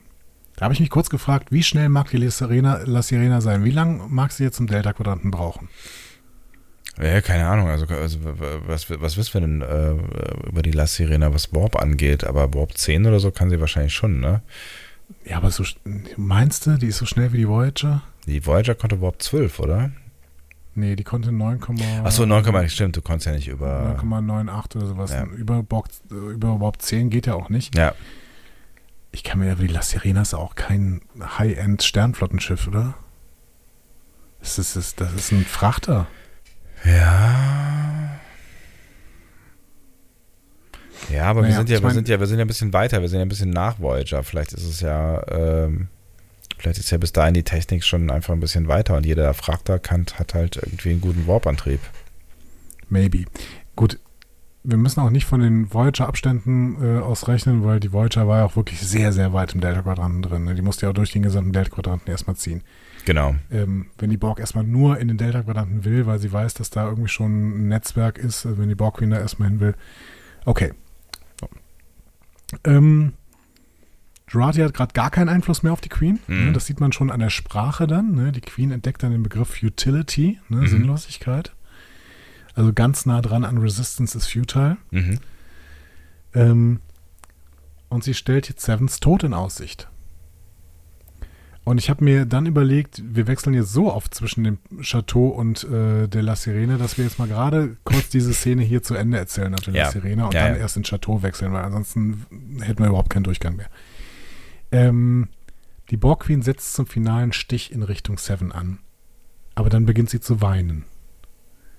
Und hm. es fängt wieder ein Zwiegespräch zwischen Jurati und der Queen an. Mhm. Jurati macht deutlich, das sind nicht deine Tränen. Ähm, aber dadurch, dass du hier meine Freunde angreifst, gibt es wieder eine Ausschüttung von Dopamin und Adrenalin und das nutze ich jetzt mal und ich drehe den Spieß um, um wieder ein bisschen Kontrolle über dich zu bekommen. So. Hm. Ähm, und dann zeigt Gerati der Queen in ihrem Kopf Szenen aus äh, First Contact, also mhm. diesem Battle of Sector 001 ja. oder aus Voyager oder so, auf jeden Fall Szenen, in denen Borgkuben zerstört werden. Mhm. Und wirft ihr vor, du hast eine Icarus-würdige Arroganz. Also Gerati geht jetzt voll auf die Provokationsschiene. Mhm. Ne? Und macht der Borg Queen den Existenzialismus auf. da sind wir wieder bei einem Thema aus, dem, aus der ersten Staffel. Ne? Ja. Dieses, am Ende verlierst du immer. Mhm. Da habe ich mich allerdings gefragt, ja, der Gedanke funktioniert, wenn man einfach kein Win-Szenario sieht. Ne? Also die Borg können, könnten die gesamte Galaxis beherrschen. Das ist aber nur dann kein Win-Szenario, wenn man eine absolute galaktische Apokalypse beschreibt. Und dann ist doch eh alles egal. Also ich habe irgendwie den Punkt nicht verstanden. Was will sie, was will sie hier sagen? Am Ende verlierst du immer. Das stimmt doch nicht. Ne, sie, sie wollte damit, äh, glaube ich, in dem, dem Moment sagen, dass egal, ob du jetzt in der Konföderation am Start bist, dann wirst du, äh, endest du halt als beinlose äh, Attrappe äh, im, im Schrank. Ähm, oder ob du in, in der A-Zeitstrahl äh, bist, da äh, endet ihr halt irgendwie ähm, durch die Menschen und Menschen zerstört, äh, so, ne? Also am Ende, also ich glaube, das war gar nicht so abstrakt gedacht, weil diese beiden, diese beiden Optionen, die, um die geht es ja irgendwie ganz konkret. Und ähm, Ja, aber das ist doch nicht überzeugend, weil die Borg Queen doch vorher schon gesagt hat, dass äh, man nicht so linear denken sollte und dass es nicht nur zwei Ausgänge gibt, dieser Geschichte. Ja, maybe, aber es ist, ja, ist die Frage, ob Jurati da jetzt irgendwie so unterwegs ist. Ich meine, wir wissen ja offensichtlich, dass es da noch einen Ausweg gibt, sonst wären die Borg ja nicht zurückgekehrt mit ihrem komischen neuen Schiff in der ersten Folge. Ähm, ja, aber so, ich habe das so verstanden, dass, dass sie halt über diese beiden, beiden möglichen Ausgänge äh, spricht, die wir halt kennen. Hm. Ich habe das mehr so verstanden, dass sie tatsächlich das ähm, Multiversum aufmacht und trotzdem sagt, am Ende, äh, das Einzige, was dir passieren kann, ist, dass am Ende quasi alle Borg sind und dann hast du trotzdem irgendwann verloren. Hm. So, aber dann habe ich halt gedacht, ja, dann ist aber eh alles sinnlos, weil das, das Szenario setzt hundertprozentig ein. So, ob sie jetzt äh, Kooperation sucht oder Assimilation. Habe ich nicht ganz verstanden. Ich verstehe nicht, wo, womit Jurati hier schafft, die Borg Queen fast zu überzeugen oder sogar so ein bisschen wirklich zu überzeugen. Hm. Ja, jetzt wo wir darüber reden, weiß ich auch nicht so genau. Ihr Punkt ist auf jeden Fall, um Sinn in die Existenz zu bringen, soll die Queen sich jetzt verbinden ne, und Leben retten, mhm. statt Leben zu assimilieren. Zu Beginn das von Seven. Die Borg Queen begehrt dann auf und sagt, hä, wir sollen also Schrott sammeln, Sterbende retten? Und Jurati sagt, jo, genau. Wir bauen ein neues Kollektiv, das auf Erlösung basiert. Also nicht auf Assimilation, sondern auf Rettung. Wir nehmen nur noch Sterbende, so, die retten wir und bauen damit ein neues Kollektiv, lassen aber in diesem Kollektiv auch Einzelexistenzen zu. Mhm. Also es geht nur noch um Zusammenarbeit. Hm. Also Jurati sagt dann, was du Schwäche nennst, ist Stärke, nämlich Zusammenarbeit, triggert damit ihren inneren Chakotay aus Unity. Ne, der hat ja, äh, er hat irgendwann mal ähm, in Unity hat er so eine, so eine ehemalige Borg-Kooperative gefunden ja, und die mich. haben ihn dann kurz benutzt, um wieder ein Kollektiv aufzubauen. So. Ja. Und wir sehen ja auch so eine Zukunft, in der die Borg tatsächlich mit den Menschen zusammenarbeiten, habe ich mir gedacht, in der Lower Decks-Episode Temporal Addict. Da sehen wir ja am Ende diesen Klassenraum ne, mit dem äh, wichtigsten äh, Menschen der Sternenflottengeschichte, Miles O'Brien. Ja. und in diesem Klassenraum sitzen Borg-Kleinkinder mit Menschen, Ferengi und Kaitiana. Ist halt die Frage, ob das XBs sind, ne? Oder ähm, Real Borg. Das wäre auf jeden Fall die Möglichkeit, tatsächlich kleine Borg zu haben, wenn diese Borg da nicht nur noch äh, nicht äh, assimiliert werden als normal funktionierende Menschen, sondern ja. also ist, ich frage dich erstmal. Die Idee ist jetzt also, dass die Borg ein Kollektiv von Einzelindividuen bilden, die zusammenarbeiten und die Nanobots werden dafür genutzt, Leute vor dem Tod zu retten und sie in das Kollektiv aufzunehmen. Ja? Mhm. Also so eine funktionale Cyborg-Truppe oder was? Weiß ich auch nicht so genau. Das ist so ein bisschen der, die Versprechung des, ähm, äh, des ewigen Lebens, ne? Also wenn, wenn du, wenn du äh, deine, deine Existenz endet, deine lineare Existenz endet, dann kannst du entweder dich beerdigen lassen oder zu dem Borg gehen. Dann, dann kannst du noch ein bisschen weitermachen. Ja, beziehungsweise die Borg ähm, reisen durch das Weltall und in dem Moment, wo sie eine Havarie sehen, gehen sie dahin und sagen, okay, bevor ihr sterbt, wir können auch ein Kollektiv bilden. Wollt ihr oder lieber nicht? Genau. Das ist doch der Plan, oder habe ich das falsch verstanden? Ja, so ein bisschen irgendwie, ne? Also, so, keine Ahnung. Also. Marc, Marc Brandes würde das übrigens nennen: Unabhängige Gesellschaft zur Rettung Raumschiffbrüchiger. Anderes Thema. Ja, Marc Brandes. Ähm, es, also ich, ehrlich gesagt, äh, ist mir, ist mir der Plan von Jurati nicht hundertprozentig klar und mir ist auch nicht hundertprozentig klar, wie sie die Borg äh, Queen damit von irgendwas überzeugt. Also das müsste ja, also das würde ja nur unter der Annahme funktionieren, dass die Borg Queen tatsächlich ähm, als Motivation zur ähm, Vermehrung, äh, also zur Assimilation ähm, Gesellschaft äh, hat. Also das wäre das, wo mhm. wir eben drüber gesprochen haben, das, was Stuart ja offensichtlich in ihrem Kopf gefunden hat. Das heißt, äh, dass ihr Wunsch nach Gesellschaft ähm, äh, der, der überwiegende Teil ist, warum sie assimiliert oder warum sie denkt, dass Assimilieren eine gute Sache ist und nicht eben der technische Fortschritt oder der Fortschritt dadurch durch die Fähigkeiten von verschiedenen Spezies, was ich bisher gedacht habe, der wichtigste Punkt an der Assimilierungsnummer gewesen wäre. Wobei das ist, genau, also, aber dieser Punkt mit der Einsamkeit ist ja fast egal, weil damit kriegst du es nicht überzeugt, weil sie ja das auch mit dem Assimilieren hinkriegt. Ne? Also entweder assimiliert sie oder sie äh, kooperiert. Beides mag ihre Einsamkeit besiegen, aber Kooperation wird schwieriger. Ja, nur dass sie dann so, mit der, mit der, der mit der, ja? mit der Variante von Jurati nimmt sie natürlich, äh, oder bietet ihr Jurati ja offensichtlich zumindest, wenn wir das jetzt mal irgendwie äh, außen vor lassen, dass, ich, dass wir es noch nicht so ganz verstanden haben, was sie ihr da eigentlich anbietet, aber sie bietet ihr einen Ausweg.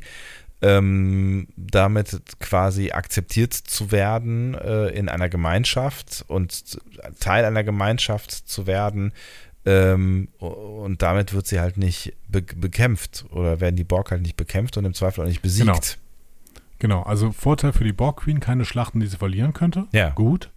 Aber auch keine Perfe Perfektionierung. Schlecht. Ja, ist die Frage, ob das ihre Motivation ist am Ende, ne? Also ob das dann, also ob die Motivation der Borg die gleiche ist wie die Motivation der Borg Queen. Müsste man eigentlich erstmal theoretisch von ausgehen können, aber ich bin mir da jetzt irgendwie nicht so sicher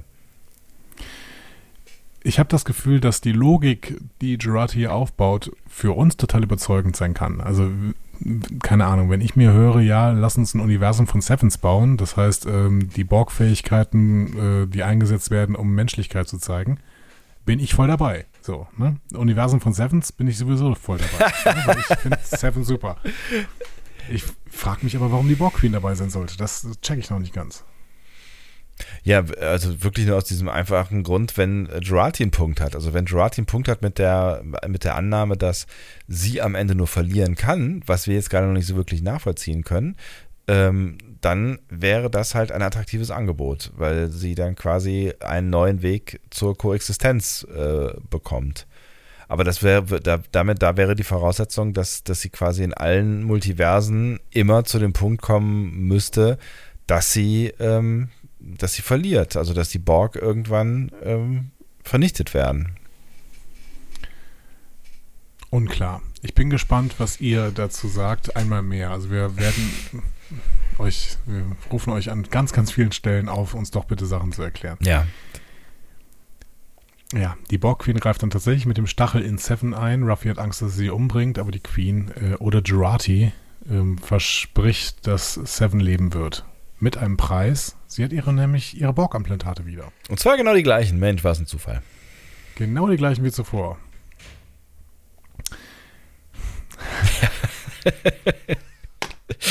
Es ist, wie es ist. Keine Ahnung. Ja. ja. ja, also ich, soll das jetzt ein Hinweis darauf sein, dass das Bewusstsein nicht wieder in die andere Zeitlinie zurückkehren wird? Also ich finde, das ist am ehesten ein, ein, ein Anteasern nicht eines Reset-Buttons. Weil mit dem Reset-Button könnte sie auch einfach irgendwelche anderen äh, Implantate bekommen, aber sie kriegt hier ja genau die Implantate. Das ja. heißt, im Endeffekt ähm, geht sie als die Seven, die das alles erlebt hat, wieder zurück in die Zeitlinie und bleibt die Seven, die sie, die sie äh, ist, so und hat wieder, ja. Ja. Also ist. Seven findet es übrigens gar nicht so gut. So. Nee, das, um das auch noch kurz zu sagen. Verständlicherweise, ja. Aber das würde bedeuten, dass ähm, das ja dann in die Zeitlinie, und da, sind wir bei dem Punkt, den wir gleich nochmal besprechen müssen, ne, dass in die Zeitlinie A, wenn wir dann in die A-Zeitlinie zurückkehren, ähm, quasi die Kopien aus äh, B dann mit dem Bewusstsein von A auftauchen werden.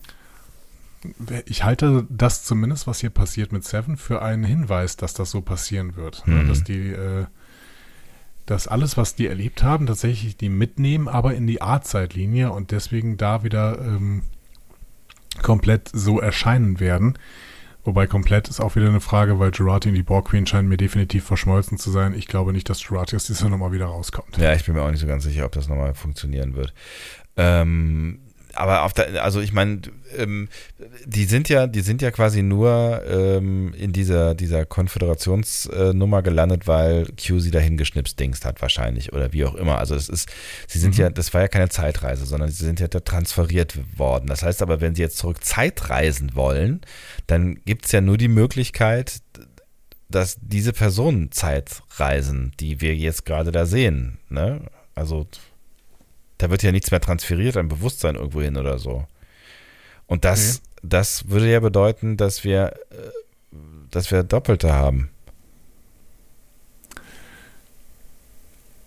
Hm. Ja, stimmt. Weil warum sollten die, die aus der A-Zeitlinie weg sein, die Picards und Sevens und so weiter?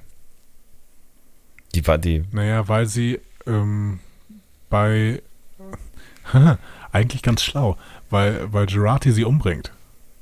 Weil Gerati nämlich mit diesem Schiff in die, in die A-Zeitlinie rein äh, reist und im Endeffekt die Föderation triggert, dass sie die, äh, dass die Stargazer gesprengt wird. Aber die, die sprengen ja auch alle anderen Schiffe, ne? Also da geht ja alles andere drauf. Meinst du, das ist der Start Weiß einer wunderbaren Freundschaft? Haben wir das, das nicht so? gesehen? Nö, nicht zwangsläufig. Also die, die Stargazer explodiert. Selbstzerstörung des Stargazer. Ich dachte, da äh, explodiert auch noch alles andere hinterher.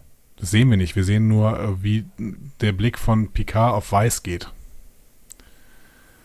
Also die Stargazer explodiert, dann sind alle Leute, die auf der Stargazer waren, tot, wobei auch nicht alle auf der Stargazer waren, ehrlich gesagt.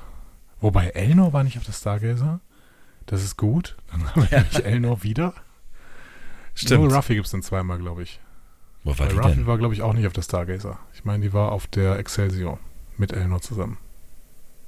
Stimmt. Dann müsste Ruffy jetzt noch in dieser Vergangenheit sterben mhm.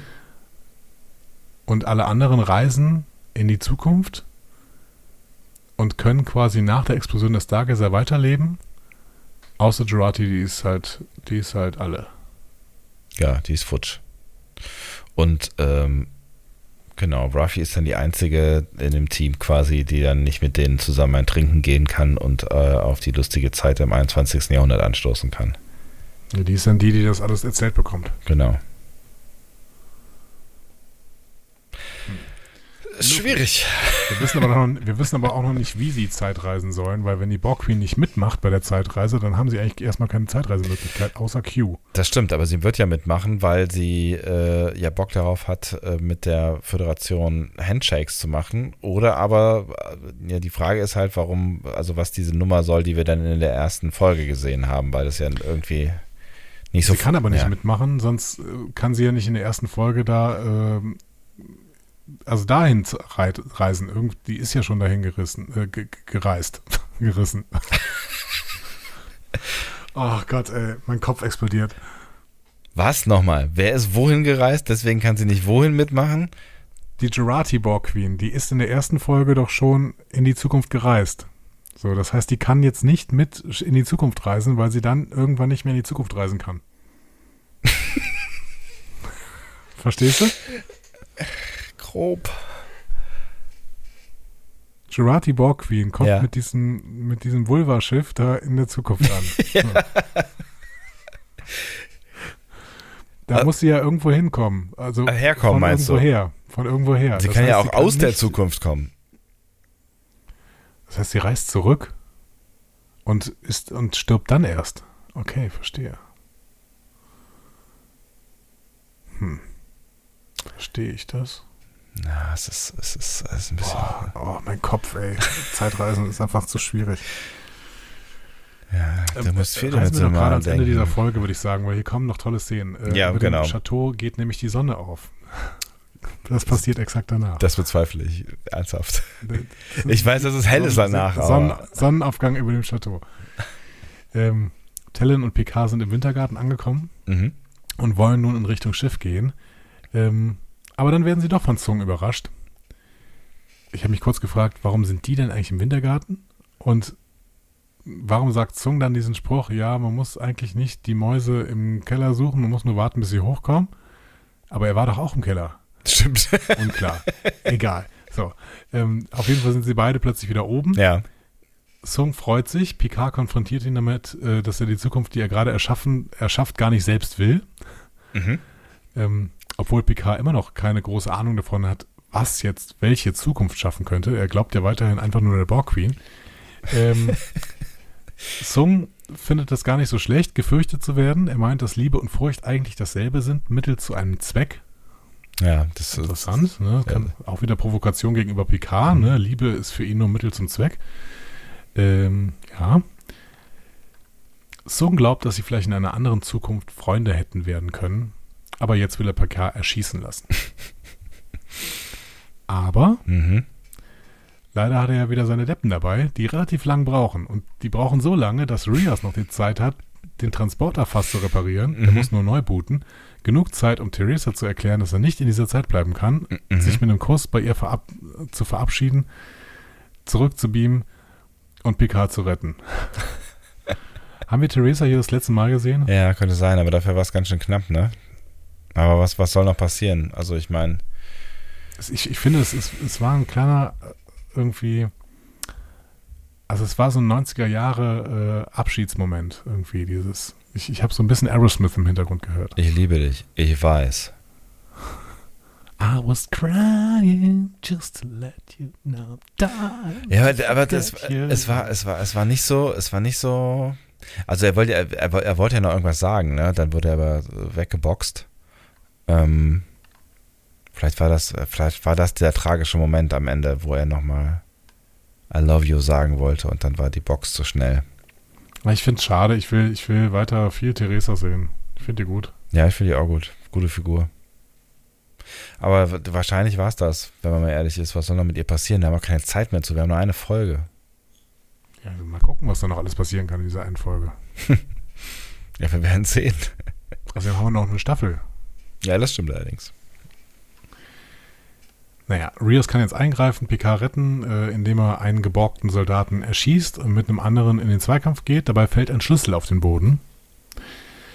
Ähm, Rios kann dann auch den zweiten Soldaten töten. Sung findet seine Waffe, kann sie aber nicht abfeuern, weil sie äh, genetisch auf äh, Rios geeicht ist, nutzt aber die Explosion dieser Waffe, um dann zu flüchten. Hm. Das war's mit Sung in dieser Folge. Ähm, Picard hat nun anhand des Schlüssels eine vollständige Erinnerung und er erinnert sich, wie seine Mutter das Zimmer verlassen hat, nachdem er es aufgeschlossen hat und sich zu ihr gelegen hatte, dass sie in den Wintergarten gelaufen ist und sich erhängt hat. Und ähm, allgemein war das schon ein starker Moment. Mhm. Aber dass Picard dann Talon erzählt, dass er sich früher vorstellte, sie älter zu sehen, wie sie ihm eine Tasse Tee anbot. äh, und ein Gespräch mit ihm haben wollte. Mhm. Ähm, das sind ja genau die Fantasien, die wir in Where No One Has Gone Before gesehen haben. Ja. Und ehrlich, das ist einer der brillantesten Redcon-Momente, die wir vielleicht jemals irgendwo gesehen haben. Und das ist mein Superlativ, den ich für diese Folge ausspucken möchte. Mhm. Meine Herren, war das ein starker Moment und war das gut geschrieben und war das bewusst eingebettet in diesen Star Trek-Kanon. Äh, und das ist, also, das ist wirklich immer bemerkenswert insofern, als dass wir ja immer mal wieder nicht verstehen, warum sie irgendwie was machen, was sie und ob, wo wir das Gefühl haben, dass sie nicht wissen, was sie tun. Aber ich finde tatsächlich, an dieser Stelle kann man, kann man mal festhalten, dass sie mit dieser Picard-Story, die sie ja ne, hier in dieser Folge erzählen wollen, äh, in dieser, dieser Staffel erzählen wollen, ähm, sehr viel richtig machen. Absolut, ja, absolut. Und da uns, ähm, da uns ja klar sein muss, dass sie genau das auch nur erzählen wollten, ist im Prinzip, und das ist schon fast ein Fazit, da werde ich aber gleich genau im Fazit nochmal ähnliche Worte verlieren. Ähm, deswegen ist im Prinzip fast alles andere so ein bisschen egal. Hm. Also zumindest kann man dafür argumentieren, dass alles andere egal wäre. So. Und vielleicht tut es aus dieser Folge gut, wenn man sagt, alles andere ist egal. ja. Da sind wir wieder bei dem Moment, wo ich, nachdem ich die Folge geguckt habe, im Bett lag und dachte, was, was hältst du eigentlich von dieser Serie? Ich erzähle sie gerade noch zu Ende, ja, und dann machen wir irgendwann ein Fazit. Mhm. Aber ich weiß nicht, ob wir genug auf diesen, auf diese Situation hier angegangen sind. Also ähm, ja, also er erzählt das auch in einer, in einer Klarheit dann plötzlich, ne, die ist, die durch den Schlüssel entstanden ist. Ne? Mhm. Ne? Also der, der Schlüssel hat irgendwie diese Klarheit getriggert und er erzählt das so klar. Das war jetzt kein großer Picard-Monolog, wie wir ihn, keine Ahnung, schon öfter auch gesehen haben, selbst in dieser äh, Serie oder so. Aber es war ein so intensiver Moment, ja, total. Also äh, ich hatte auch Tränchen in den Augen und ne, konnte es halt, also auch so diese, so wie es inszeniert war, also dieses Ja, dieses rückwärts, ne? Mhm. Genau, und auch, ne, dass er, genau, ne, und dass, dass man dann auch sieht, wie, wie er noch mit Yvette im Bett liegt und so dieses beschützende und so, ne, also natürlich ist, natürlich ist es klar, dass du, dass du deiner Mutter diese, diese fucking Tür aufschließt und natürlich legst du dich dann zu ihr und, und willst ihre Nähe haben und glaubst an das Gute in der Welt oder wie auch immer so, ne, und natürlich, ja. ja. Mhm. kannst du das wahrscheinlich nicht voraussehen, auch als, was auch immer, elf, zwölfjähriger Junge, so, ne, was, was da alles an, äh, was, was da passieren kann und warum Maurice sie eingesperrt hat, dass, dass, dass, dass er sie eigentlich nur vor sich selber schützen will. Und in all dieser, in all dieser, dieser Wärme, Hoffnung und Geborgenheit, äh, die du hoffst zu finden in dem Moment, siehst du dann drei Momente später, dass du quasi mit verursacht hast, dass, dass ich deine Mutter umbringen konnte ich finde, das, find, das war so intensiv ähm, inszeniert. Ähm, also mich hat das echt bekommen. Ja, mich auch, absolut. Finde ich richtig, richtig gut. Ja. ja. Ähm, wir gehen trotzdem jetzt mal weiter noch. Ja. Seven ist jetzt draußen, bedauert ihre Situation, aber sie weiß auch, dass sie damit klarkommt. Sie war nur viel glücklicher als Annika. Mhm. Und Ruffy betont dann auch nochmal in sehr, sehr schönen Worten, wie stark sie eigentlich Seven findet. Ne? Ich habe es mir extra rausgeschrieben, weißt du, dein ganzes Leben lang bist du vor diesen Dingen davon gelaufen und ich kann nicht immerhin mich zu fragen, zu wie viel mehr du fähig wirst, wie viel mehr du sein könntest, wenn du einfach aufhören würdest. Hm. Finde ich auch, fand ich auch sehr, sehr stark. Ja, auf ähm, jeden Fall. Hier, dieser, dieser Dialog zwischen den beiden. Mhm. Und ich weiß nicht, ob ich mir nicht sogar einen Kuss zwischen den beiden gewünscht hätte hier an dieser Stelle. Ähm, ja, vielleicht kriegen wir den noch. Ne? Irgendwas in mir, ja, wahrscheinlich, aber ja. irgendwas in mir hat auch die, an dieser Stelle schon geschrien, ähm, ja, aber ihr seid doch jetzt auch wieder bereit, irgendwie äh, romantisch aufeinander zu reagieren. vielleicht wäre es auch vielleicht zu viel Klischee gewesen, weiß ich nicht, aber irgendwas in mir hatte das da im, im Gefühl irgendwie. Hm.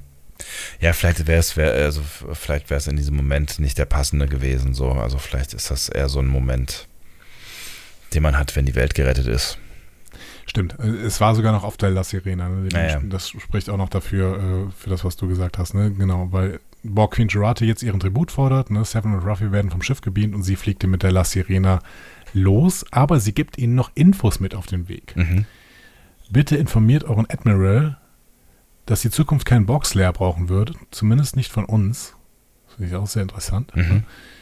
Ähm, und sagt ihm folgendes: Die Mission darf nicht verschoben werden. Um erfolgreich zu sein, muss es zwei Renés geben: eine, die lebt und eine, die stirbt. Hä?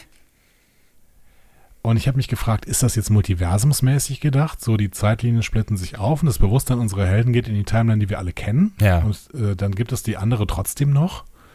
Mag ja sein. Ja. ja das wäre so die, die, ähm, die einfachste Lösung. Ne? Also alles, alles passiert und es gibt verschiedene Zeitlinien daraus.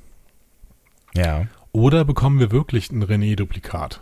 Da haben wir ja auch in Star Trek verschiedenste Mittel bekommen. Transporterunfall, Androiden-Duplikat, ja. äh, einen Klon, auch in dieser Staffel schon, ein Wechselbalg-Ersatz, ein Doppelgänger aus dem Spiegeluniversum, einen holographischen Doppelgänger, chirurgisch veränderten Doppelgänger oder Ahnung. Ja, aber ich, ich, glaube nicht, ich glaube nicht, dass das das ist, was die Queen sagen wollte, oder? Es war doch, oder Jeffrey Combs, der alle spielt. Ja, so. stimmt. Jeffrey Combs wird zu René. Ähm, ich glaube, das war irgendwie eher was, was, was, was, was für, für, philosophisches, weiß ich nicht, aber was irgendwie was Übertragenes, oder? Du wirst leben und du wirst nicht leben. Der Tardigrades wieder da. ja. Gerati ähm, fliegt ohne Tarnung mit der La Sirena äh, mitten am Tag weg. Ja, mein Gott. Ja, gut, die Kirks Enterprise und die Voyager wurden auch schon beide in der Erd Atmosphäre gesehen, ja. also das ist wahrscheinlich nicht so ein großes Problem. Und dann gibt es noch eine Lagebesprechung. Mhm. Ähm, Picard sagt, ja, wir haben eine Freundin verloren, aber wir haben uns selbst wiedergefunden. Niemand übrigens sagt äh, sowas wie, wir haben kein Schiff mehr, scheiße, äh, wir haben unsere ein, einzige Möglichkeit, einen Slingshot zu machen, verloren. Mist, wie kommen wir eigentlich hier wieder weg? Ja, weil sie jetzt endlich mal Fokus haben. Ne? Also wir haben jetzt den Fokus, aber wir müssen jetzt mal gucken, was wir mit äh, René machen, glaube ich. Ähm, ja. Aber das ist, es passt so gut, was, was Picard hier sagt, ne? Mhm. weil ähm, wir haben uns selbst wieder gefunden. Ja, wenn sie nichts gemacht hätten, wäre die Situation vielleicht sogar besser gewesen, wobei René dann die Mission nicht angetreten hätte. Aber gut, die Queen wird jetzt nicht mehr eingreifen, habe ich das Gefühl. Oder sie ist der neue Riker, der im letzten Moment kommt. Eventuell sogar mit einer Flotte. Ne? Mhm. Weil die, die Queen könnte jetzt jederzeit switchen in Richtung Gerati. Ne? Ähm, wir wissen nicht, was Sung jetzt macht. Ja. Wir wissen nur, ähm, das Größte, was unsere Crew erreicht hat, ist tatsächlich ihre eigene, ihre eigene Psyche aufgemöbelt. und, zwar, und zwar alle äh, Beteiligten so. Ja. Alle haben sich mal mit sich selbst beschäftigt. Ja, ja, das, das war eher so ein, so ein Selbstfindungstrip. Schöner Selbstfindungstrip ja. in, die, in, die, Vergangenheit. Ja. ja, und einen kleinen Scherbenhaufen angerichtet. Aber vielleicht ist es ja auch das, was, was Q am Ende vorhatte. Ein selbsttherapeutischer Selbstfindungstrip. Ja, er ist ja auch als Therapeut aufgetreten in dieser Staffel. Das ja. kann ja durchaus sein. Absolut. Ich bin gespannt. Ich ähm, habe mittlerweile ein gutes Gefühl, dass uns das irgendwie aufgelöst wird. Hm. Weil sie offensichtlich auch keine hundertprozentige Logik mehr in den Drehbüchern äh, dafür in Kauf nehmen müssen. So. Das ist ihnen, Damit, mittlerweile.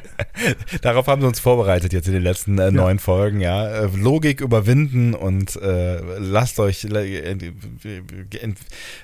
lasst die Emotionen fließen, so. Ein paar Sachen sind ihnen, glaube ich, wirklich jetzt mittlerweile egal. So. Und da sind wir jetzt beim Fazit. Ja. Und ich muss sagen, also, willst du erst noch über die Zukunft reden? Oder Unsere? Haben wir da jetzt sowieso alles schon gesagt? Nee, die Zukunft dieser, dieser Protagonisten hier. Was, was passiert im Staffelfinale? Ach, keine Ahnung, ich weiß es ehrlich gesagt nicht so richtig. Also offensichtlich wird ja jetzt René nochmal irgendeine Rolle spielen. Irgendwie wird es wohl einen Showdown ja, geben rund um diesen, diesen Flug, was auch immer dann passiert. Vielleicht werden wir es ja noch erfahren, was, was da auch immer passiert. Vielleicht, vielleicht, vielleicht wird es da ja nochmal irgendeinen verrückten Redcon-Moment geben, äh, weil sie was auch immer findet ähm, auf diesem blöden Mond, der alles irgendwie verändert. Ähm, sie soll ja Sachen auf Io finden, nicht auf Europa. Ja, ist richtig. Ähm, ich habe ehrlich gesagt keine Ahnung. Vielleicht gibt es noch einen Showdown zwischen Sung und Picard, wobei ich jetzt auch nicht genau weiß, warum Sung jetzt plötzlich dann auf jeden Fall wollen sollte, dass die B-Zeitlinie in Kraft tritt, weil er da ja eigentlich gar nicht so richtig motiviert gewesen ist bisher. Aber dann, sonst hätten sie ja keinen Gegner mehr, so, ne? also was sollen sie sonst so machen? Also Q äh, spielt natürlich so eine Rolle. Es ist halt die Frage, ob Q sich ihnen jetzt nochmal in den Weg stellt aus irgendeinem einem Grund. Also wir werden hoffentlich viel Q sehen in der letzten Folge. Hm. Aber ich habe keine Ahnung, wie es weitergeht mit denen. Echt nicht. Also das ist, mit jeder Folge wird es unklarer, worauf dieses Finale also, am Ende hinabzieht. Ja, aber du glaubst weiterhin, dass die Europamission stattfindet. Ich ne? glaube, dass die Europamission stattfindet, ja. Ich glaube weiterhin, dass sie nicht stattfindet. Oder zumindest äh, nicht so wie geplant. Die fliegen nicht nach Europa, sondern vielleicht nach Io. Ja. Ähm, gut, äh, dann halten wir weiterhin unsere Position. Das finde ich ganz gut. Ja. Ähm, und ansonsten, keine Ahnung. Das, aber die, die große Katharsis ist abgeschlossen und vielleicht gehe ich dann doch in mein Fazit schon.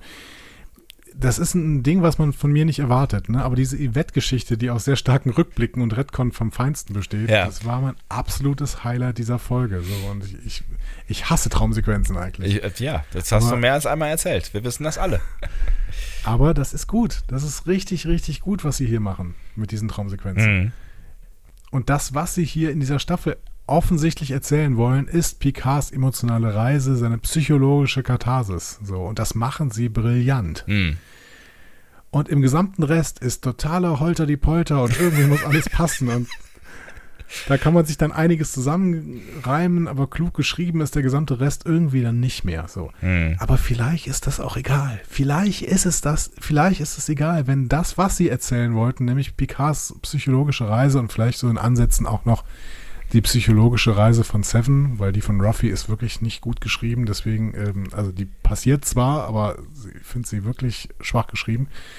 Ähm, wenn sie, wenn sie genau das erzählen wollten, dann und, und alles andere sowieso egal ist, dann machen sie es schon ganz gut. Ja, aber das, wenn ja. Man, aber wenn man Wert auf die ganze andere Logik in dieser Serie legt, dann ist da, da sind da einfach Lücken drin. Was meine Herren, also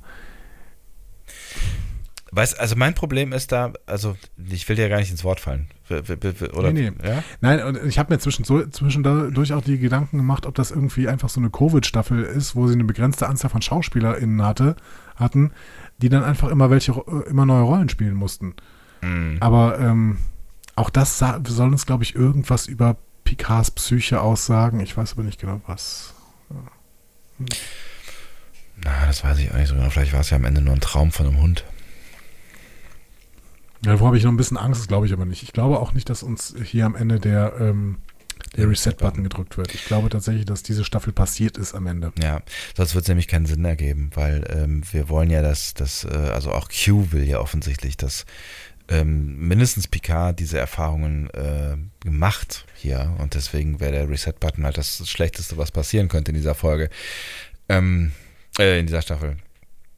Ähm, ich bin da, ich bin da äh, bei, bei allem bei dir und das ist auch so ein bisschen das Problem, ähm, was, was, was ich hatte, äh, als ich im Bett lag, nachdem ich diese Folge geguckt habe, weil ich auch so ein bisschen, ähm, so ein bisschen in dieser, dieser Stimmung war, die du da gerade beschrieben hast, weil mich das, weil mich das wirklich bewegt hat, was, was sie hier äh, über Picard erzählen und ich das wirklich toll finde und ne, also das jetzt auch so, ne, wir sind ja jetzt so mehr oder weniger komplett, ne, also ne, Katharsis abgeschlossen, so, ne, also die Geschichte ist ja so ein Stück weit abgeschlossen ähm, und Picard ist, kann jetzt verarbeiten, so, weil er, weil er erinnert, so.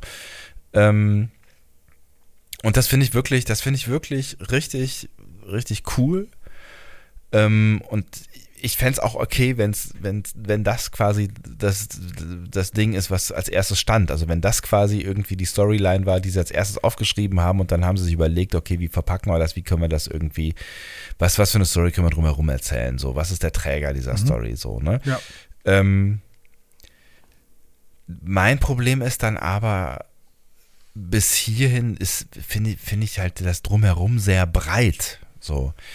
Und damit haben sie halt viel Raum, um nicht sorgfältig zu erzählen, weil wenn sie alle, alle Kraft quasi in diese Picard-Geschichte legen und gesagt haben, okay, der Rest ist halt irgendwie Beiwerk, dann müssen wir uns nicht so richtig drum kümmern, dann finde ich es halt sehr groß. Das ist so mein, mein, mein eines Problem so. Mein zweites Problem ist, dass sie, wenn sie das wirklich so wollen, also wenn, wenn sie uns wirklich primär diese Picard-Geschichte erzählen wollen, dass die jetzt in der letzten Folge auf jeden Fall noch eine große Relevanz haben muss. Ja. Weil mir dann Q klar machen muss, warum dieser Bums passiert ist. Beziehungsweise, mhm. ne, ne oder Q und Picard müssen miteinander aushandeln, ähm, was, was da passiert ist. So, also Picards Erkenntnisse müssen irgendeine Relevanz spielen in äh, irgendeiner neuen Verhandlung von Q, die jetzt nochmal stattfindet oder in irgendeiner breiten, was auch immer oder so, ne? Also im Kann Prinzip. Ja genau, im Prinzip, also wenn das passiert, ähm, wenn das passiert und das irgendwie mir nochmal breit erklärt wird und äh, hier in der letzten Folge vor allen Dingen Q und Picard und ihr, ihr, ihr Ding da miteinander eine, eine äh, Rolle spielt und vor allen Dingen halt die Begründung, warum ähm, Picard das durchmachen musste. Also ich meine, ne, klar, äh, oder warum, warum Q das wollte unbedingt, dass Picard das durchmacht. Ähm, dann kann ich, glaube ich, deutlich besser Frieden mit dieser Staffel schließen, ähm, als wenn da jetzt nochmal so viel Rumgehampel passiert. Mhm. Wenn du weißt, was ich meine. Also es wird Rumgehampel ja. passieren, so, ne? Aber ähm, der, ich, ich bin sehr, sehr auf den Fokus gespannt in dieser letzten, letzten Folge. Ja, also so wie, so wie wir Staffelfinals äh, jetzt kannten in den ähm, Serien ab 2017 war es natürlich häufig so, dass da sehr viel Action passiert ist. Ja. Kann natürlich passieren, aber das ist ja. ja Wobei sie das jetzt bei Discovery auch so ein bisschen aufgelöst hatten. Ja, ja. stimmt. Ähm, ich weiß es nicht. Ich weiß es, ich, ich bin echt ein bisschen ratlos, also weil ich schon so sehr aufs Ganze blicke, bin ich echt ein bisschen ratlos, was ich mit dieser Folge machen soll, weil, äh, weil, weil sie das Problem äh, kanalisiert, äh, was ich gerade irgendwie mit dieser Staffel habe. Ich weiß gerade noch nicht so genau, wie ich sie bewerten soll, weil ich, weil, weil dieser eine Teil. Aber das ist doch nicht schlecht. Ja. Nee, es ist also das heißt, das heißt auch nicht, dass ich ne, das heißt auch nicht, dass, dass, dass, dass, dass die Chance relativ hoch ist, dass ich alles Kacke finde, weil ne, ich, ich finde es wirklich toll, wie sie mit dieser Figur Picard hier umgehen und deswegen machen wir diesen ganzen Bums ja hier auch nicht. Ich meine, die Serie heißt Picard. Wir wollen was über ja. diesen, diesen Mann erfahren und wir erfahren eine ganze Menge über diesen Mann und es passt super gut in das, was wir äh, in den 80er, 90er Jahren äh, von, von ihm erlebt haben. So. Und das ist, das ist wirklich toll. Das ist wirklich, das, das, das ist, ja, das lässt mein kleines Picard-Herz wirklich höher schlagen, dass man hier so eine, so eine, so eine, so eine Deepness in diese Figur hineinlegt und das auch noch so, so geschickt tut. Was man halt nicht geschickt tut, ist der Rest. Und jetzt bin ich halt so ein bisschen, es ist ja auch nicht, ne, es ist ja nicht der komplette Rest, aber das ist, es sind, also in dieser Folge war, war es halt schon sehr auffällig, dass da einige Punkte waren, die einfach echt schwachsinnig sind und wir haben sie, glaube ich, alle relativ gut herausgestellt und ähm, ich bin wirklich sehr gespannt auf diese letzte Folge und ich bin wirklich sehr gespannt darauf, was das im Endeffekt alles irgendwie mit mir macht und vielleicht auch irgendwie in, in zwei, drei, vier Wochen mit mir gemacht haben wird, wenn ich da noch mal ein bisschen drauf. Naja, wenn ich da mal drüber nachdenke. I don't know. Ich bin, ich bin wirklich gespannt, ja. was es mit mir machen wird. Aber das ist ein total wichtiger Punkt, weil ja. im Endeffekt, ähm, das haben wir zwar schon ein paar Mal gesagt, aber man muss es eigentlich nochmal betonen. Die, ähm, diese äh, Logiklücken, ne, die ja. wir immer wieder aufzeigen. Die erkennst du, wenn du in seine, in so eine tiefen Analyse und in so eine, äh, ja, in, in so ein wirklich haarkleines Auseinandernehmen von Folgen reingehst. Im Binge sind die völlig egal. Die gehen total unter. Ja. Ähm, die großen Momente, die wir aber aufgezeigt haben, nämlich dass hier wirklich die Story von Picard sehr, sehr gut abgebunden worden ist und dass das eine konsequente Entwicklung war, dass man diese äh, Rückblicke, im Prinzip seit der allerersten Folge haben wir diese Rückblicke gesehen. Ne? So ja. haben wir zumindest schon mal Streit zwischen äh, Maurice und äh, Yvette gesehen. Wir haben uns gefragt, was ist das denn da, so, ja. was da in seinem Unterbewusstsein spielt. Und dementsprechend war es, wenn man uns jetzt auf die gesamte Staffel hin äh, sieht, auch total konsequent, dass wir irgendwann in sein Unterbewusstsein reingucken. Ja. Das mag jetzt wieder so ein bisschen konstruiert gewesen sein, dass man da reingucken kann und muss. so. Aber es ist halt, es ist total konsequent, konsequent, dass wir es tun, weil das ist halt die Geschichte, wie Picard ein psychisches Problem aufarbeitet. Und wie soll man das visualisieren, wenn man nicht sagt, okay, wir gucken halt mal in sein Unterbewusstsein ja. rein. Und hey, es ist Science Fiction, dann machen wir es halt. Dann machen wir es halt mit irgendwelcher Technik. So whatever. Ja. Äh, dementsprechend finde ich das schon konsequent, dass man es auch macht. Ähm, ich habe das Gefühl, dass wenn wir im Binge gucken, dass uns dieses ganze Zeugs drumherum, dieses ganze Breite, du hast ja völlig richtig gesagt, das ist ein schönes Bild. Ne? Wir haben so eine breite, äh, breiten, das ist wie ein Wimmelbild. Rundherum passiert halt irgendwas, aber das, was da rundherum passiert, ist egal. Wir suchen halt nur Waldo. So. Ne? Ja. Das ist der erste Picard-Waldo-Vergleich der, der, der Geschichte von Star Trek, glaube ich. Ja, aber ich finde, darum geht's, ne? Also es wird hier die Geschichte von Picard erzählt und alles drumherum macht irgendwie mal mehr Sinn, mal weniger Sinn. Da werden so kleinere äh, Geschichten erzählt, die sind mal schöner, mal weniger schön, die sind mal logischer, mal weniger logisch. Ähm, wir brauchen da bestimmte Elemente, manche brauchen wir auch nicht. Ich glaube nicht, dass wir Theresa wirklich brauchten für die Geschichte zum Beispiel. Nee. Aber das ist ein, zum Beispiel eine schöne Geschichte. So. Auf der anderen Seite äh, brauchten wir Elnor unklar. Mhm. Brauchen wir die, Elnor vielleicht für Ruffy? Macht Ruffy jetzt noch einen wichtigen Move für Picard? I don't know. So. Ähm, aber es werden halt so ein paar, paar Geschichten drumherum, so ein kleines Netz gesponnen in dem Netz sitzt manchmal eine Spinne drin, manchmal sitzt da keine und das ist irgendwie, keine Ahnung. Ähm, ich bin, ich bin dann nur an dem Punkt, wo ich mich frage, ob es dann zehn, zehn äh, Staffeln einer, zehn Folgen einer Serienstaffel für diese Geschichte gebraucht hätte oder ob das nicht ein toller Spiel, Spielfilm, Spielfilm gewesen wäre oder so. Nein, ne? das, das, haben wir, ah, das haben wir aber schon vor zwei, drei Folgen gesagt. Das wäre auch gut für eine TNG-Doppelfolge äh, gewesen, was ja, hier passiert. Ist ja okay. So. Ja, ja. Aber sie haben jetzt mehr Zeit und dann äh, und, ich habe auch das Gefühl, dass viel von dieser Serie und von dem, was wir hier sehen, auch teilweise, dass die Szenen wirklich nicht ausartend sind, außer die Gala, dass da ganz viel auf Covid äh, zurückzuführen ist. Ja, das ähm, kann schon sein. Das kann schon sein. Ich keine, vielleicht kann man da ja irgendwann mal hinter die Kulissen blicken. Äh, also vielleicht erzählt man uns ja irgendwann mal was auf einer DVD oder sowas ähm, ja, maybe. was, was, da, was da so im Hintergrund passiert ist oder auf, auf irgendeiner Con oder so, weil, ähm, ja, ich, keine Ahnung, irgendwie ist das, es prallt so aufeinander, weißt du? Ne, also ich finde, auf der, ne, es, es prallt so aufeinander. Auf der einen Seite halt ne, wirklich endlich mal irgendwie ein konsequentes Writing von vorne bis hinten, von der, von der ersten Folge bis, zu, bis zur letzten Folge, dieser durchgezogene Faden äh, ne, mit, mit dem Sinn, äh, genau diese Geschichte zu erzählen und diese konsequent und gut zu erzählen. Auf der anderen Seite bettet man es halt ein in so eine, so eine zweitklassige äh, äh, Vergangenheitsreise, Zeitreise, die wir eigentlich so irgendwie schon tausendmal gesehen haben. Ne, wo auch nicht alles. Ja, aber ehrlicherweise auch viel billiger ist. Tut mir leid, also das mag jetzt nicht der ausschlaggebende mhm. Punkt gewesen sein, aber wenn ich neun Folgen in der, oder, oder zumindest acht Folgen in der Vergangenheit verbringe, das ist doch viel billiger, als wenn ich hier Science Fiction und, und Raumschiff Blum Blum mache und so. Ja, das mag, mag schon sein. Vielleicht ist das auch einer der Gründe gewesen, warum sie ich denke gerade über das Set nach, aber das Chateau Picard wird bestimmt auch ein Studio sein. Die La Serena ist ein Studio, klar. Ja, aber die La Serena hatten sie schon fertig. Ja, nee, ja, das stimmt schon. Ich überlege jetzt nicht, ich überlege jetzt auch wegen Covid irgendwie, aber. Ja, ja, klar, es ist, es ist, es ist, äh, es ist günstiger. Es ist halt die Frage, ob die da auf Kohle achten müssen, aber ja, weil wer muss nicht auf Kohle achten, ne?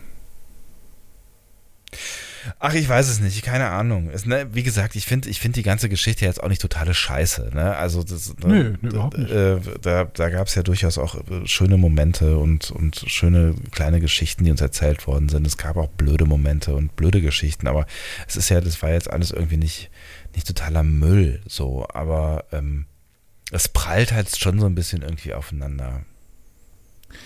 Wir können auf jeden Fall schon mal sagen, dass wir ein zweiteiliges Fazit ziehen werden. Wir werden nächste Woche die letzte Episode besprechen. Danach werden wir, und äh, das können wir hier exklusiv verkünden, einen gemeinsamen Cast mit den KollegInnen ähm, vom, von Trackzone machen. Ja. Und auf die Staffel zurückgucken. Ähm, die ja auch die ganze Zeit diese Staffel begleitet haben. In Rezensionen äh, sowohl Christopher Kurt als auch Tom Götz haben das gemacht, wenn ich mich richtig erinnere. Das heißt, wir werden da auch mal mit den KollegInnen von Trackzone darüber reden können. Und ich bin gespannt, ob dann unsere Perspektiven sich irgendwo treffen und äh, was da noch beizutragen ist. Ja, vielleicht auch. Vielleicht Thema auch, Perspektiven ja. treffen sich, ne? Ja. da seid ihr noch mal gefragt.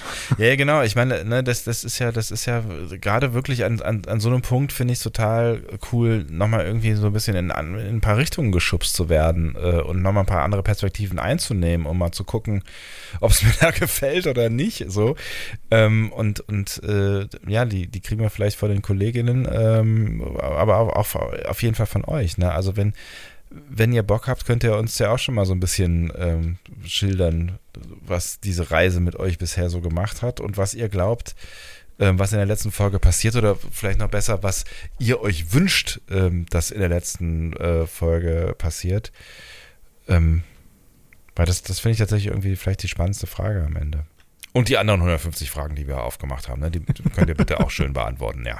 Diskussionen zu folgen findet ihr auf discoverypanel.de oder sprecht eine Nachricht auf den Discovery Panel Anrufbeantworter unter 02291 ukta uk 2 Unter der 02291 ukta uk 2 erreicht ihr uns auch per WhatsApp. Außerdem gibt es uns auch bei Instagram unter Discovery Panel, bei Twitter unter Panel Discovery und bei Facebook unter Discovery Podcast. Wir freuen uns über eure Nachrichten und über eure Kommentare. Josen. Das ist der Fall. So, und jetzt machen wir auch gleich langsam mal Schluss, ne? Zwei Uhr, äh, zwei Stunden 42 Minuten. Ähm, oder so. Oder so. Oder so. ähm, ich glaube, wir haben jetzt genug Stoff geliefert, sodass ihr da äh, ordentlich darauf reagieren könnt. Ich bin sehr, sehr gespannt. Ich bin wirklich sehr, sehr gespannt und ich freue mich sehr auf äh, Freitag und äh, auf die letzte Folge. Ja, bin das, gespannt, wie sie es alles zu, zu, Ende bringen. Ja, also das kann man auch mal festhalten. Ne? Also ähm, es gab keinen Punkt an dieser Staffel, wo ich irgendwie gedacht habe, oh, ich habe keinen Bock, die nächste Folge zu gucken oder so. Ne? Also das, das funktioniert ja auf jeden Fall. Ähm, das kann man der, der Staffel ja auch mal, durchaus mal anrechnen, oder? Ja, ja. man kann diese Staffel viel anrichten, oh. äh, an, anrichten, an, anrichten. so. Oh, es ist spät geworden. Es ist spät geworden. Äh, Schluss mit dem Quatsch, ja. Also, ähm, wir hören uns nächste Woche wieder und freuen uns von euch zu hören. Äh, bis dahin. Tschüss. Tschüss.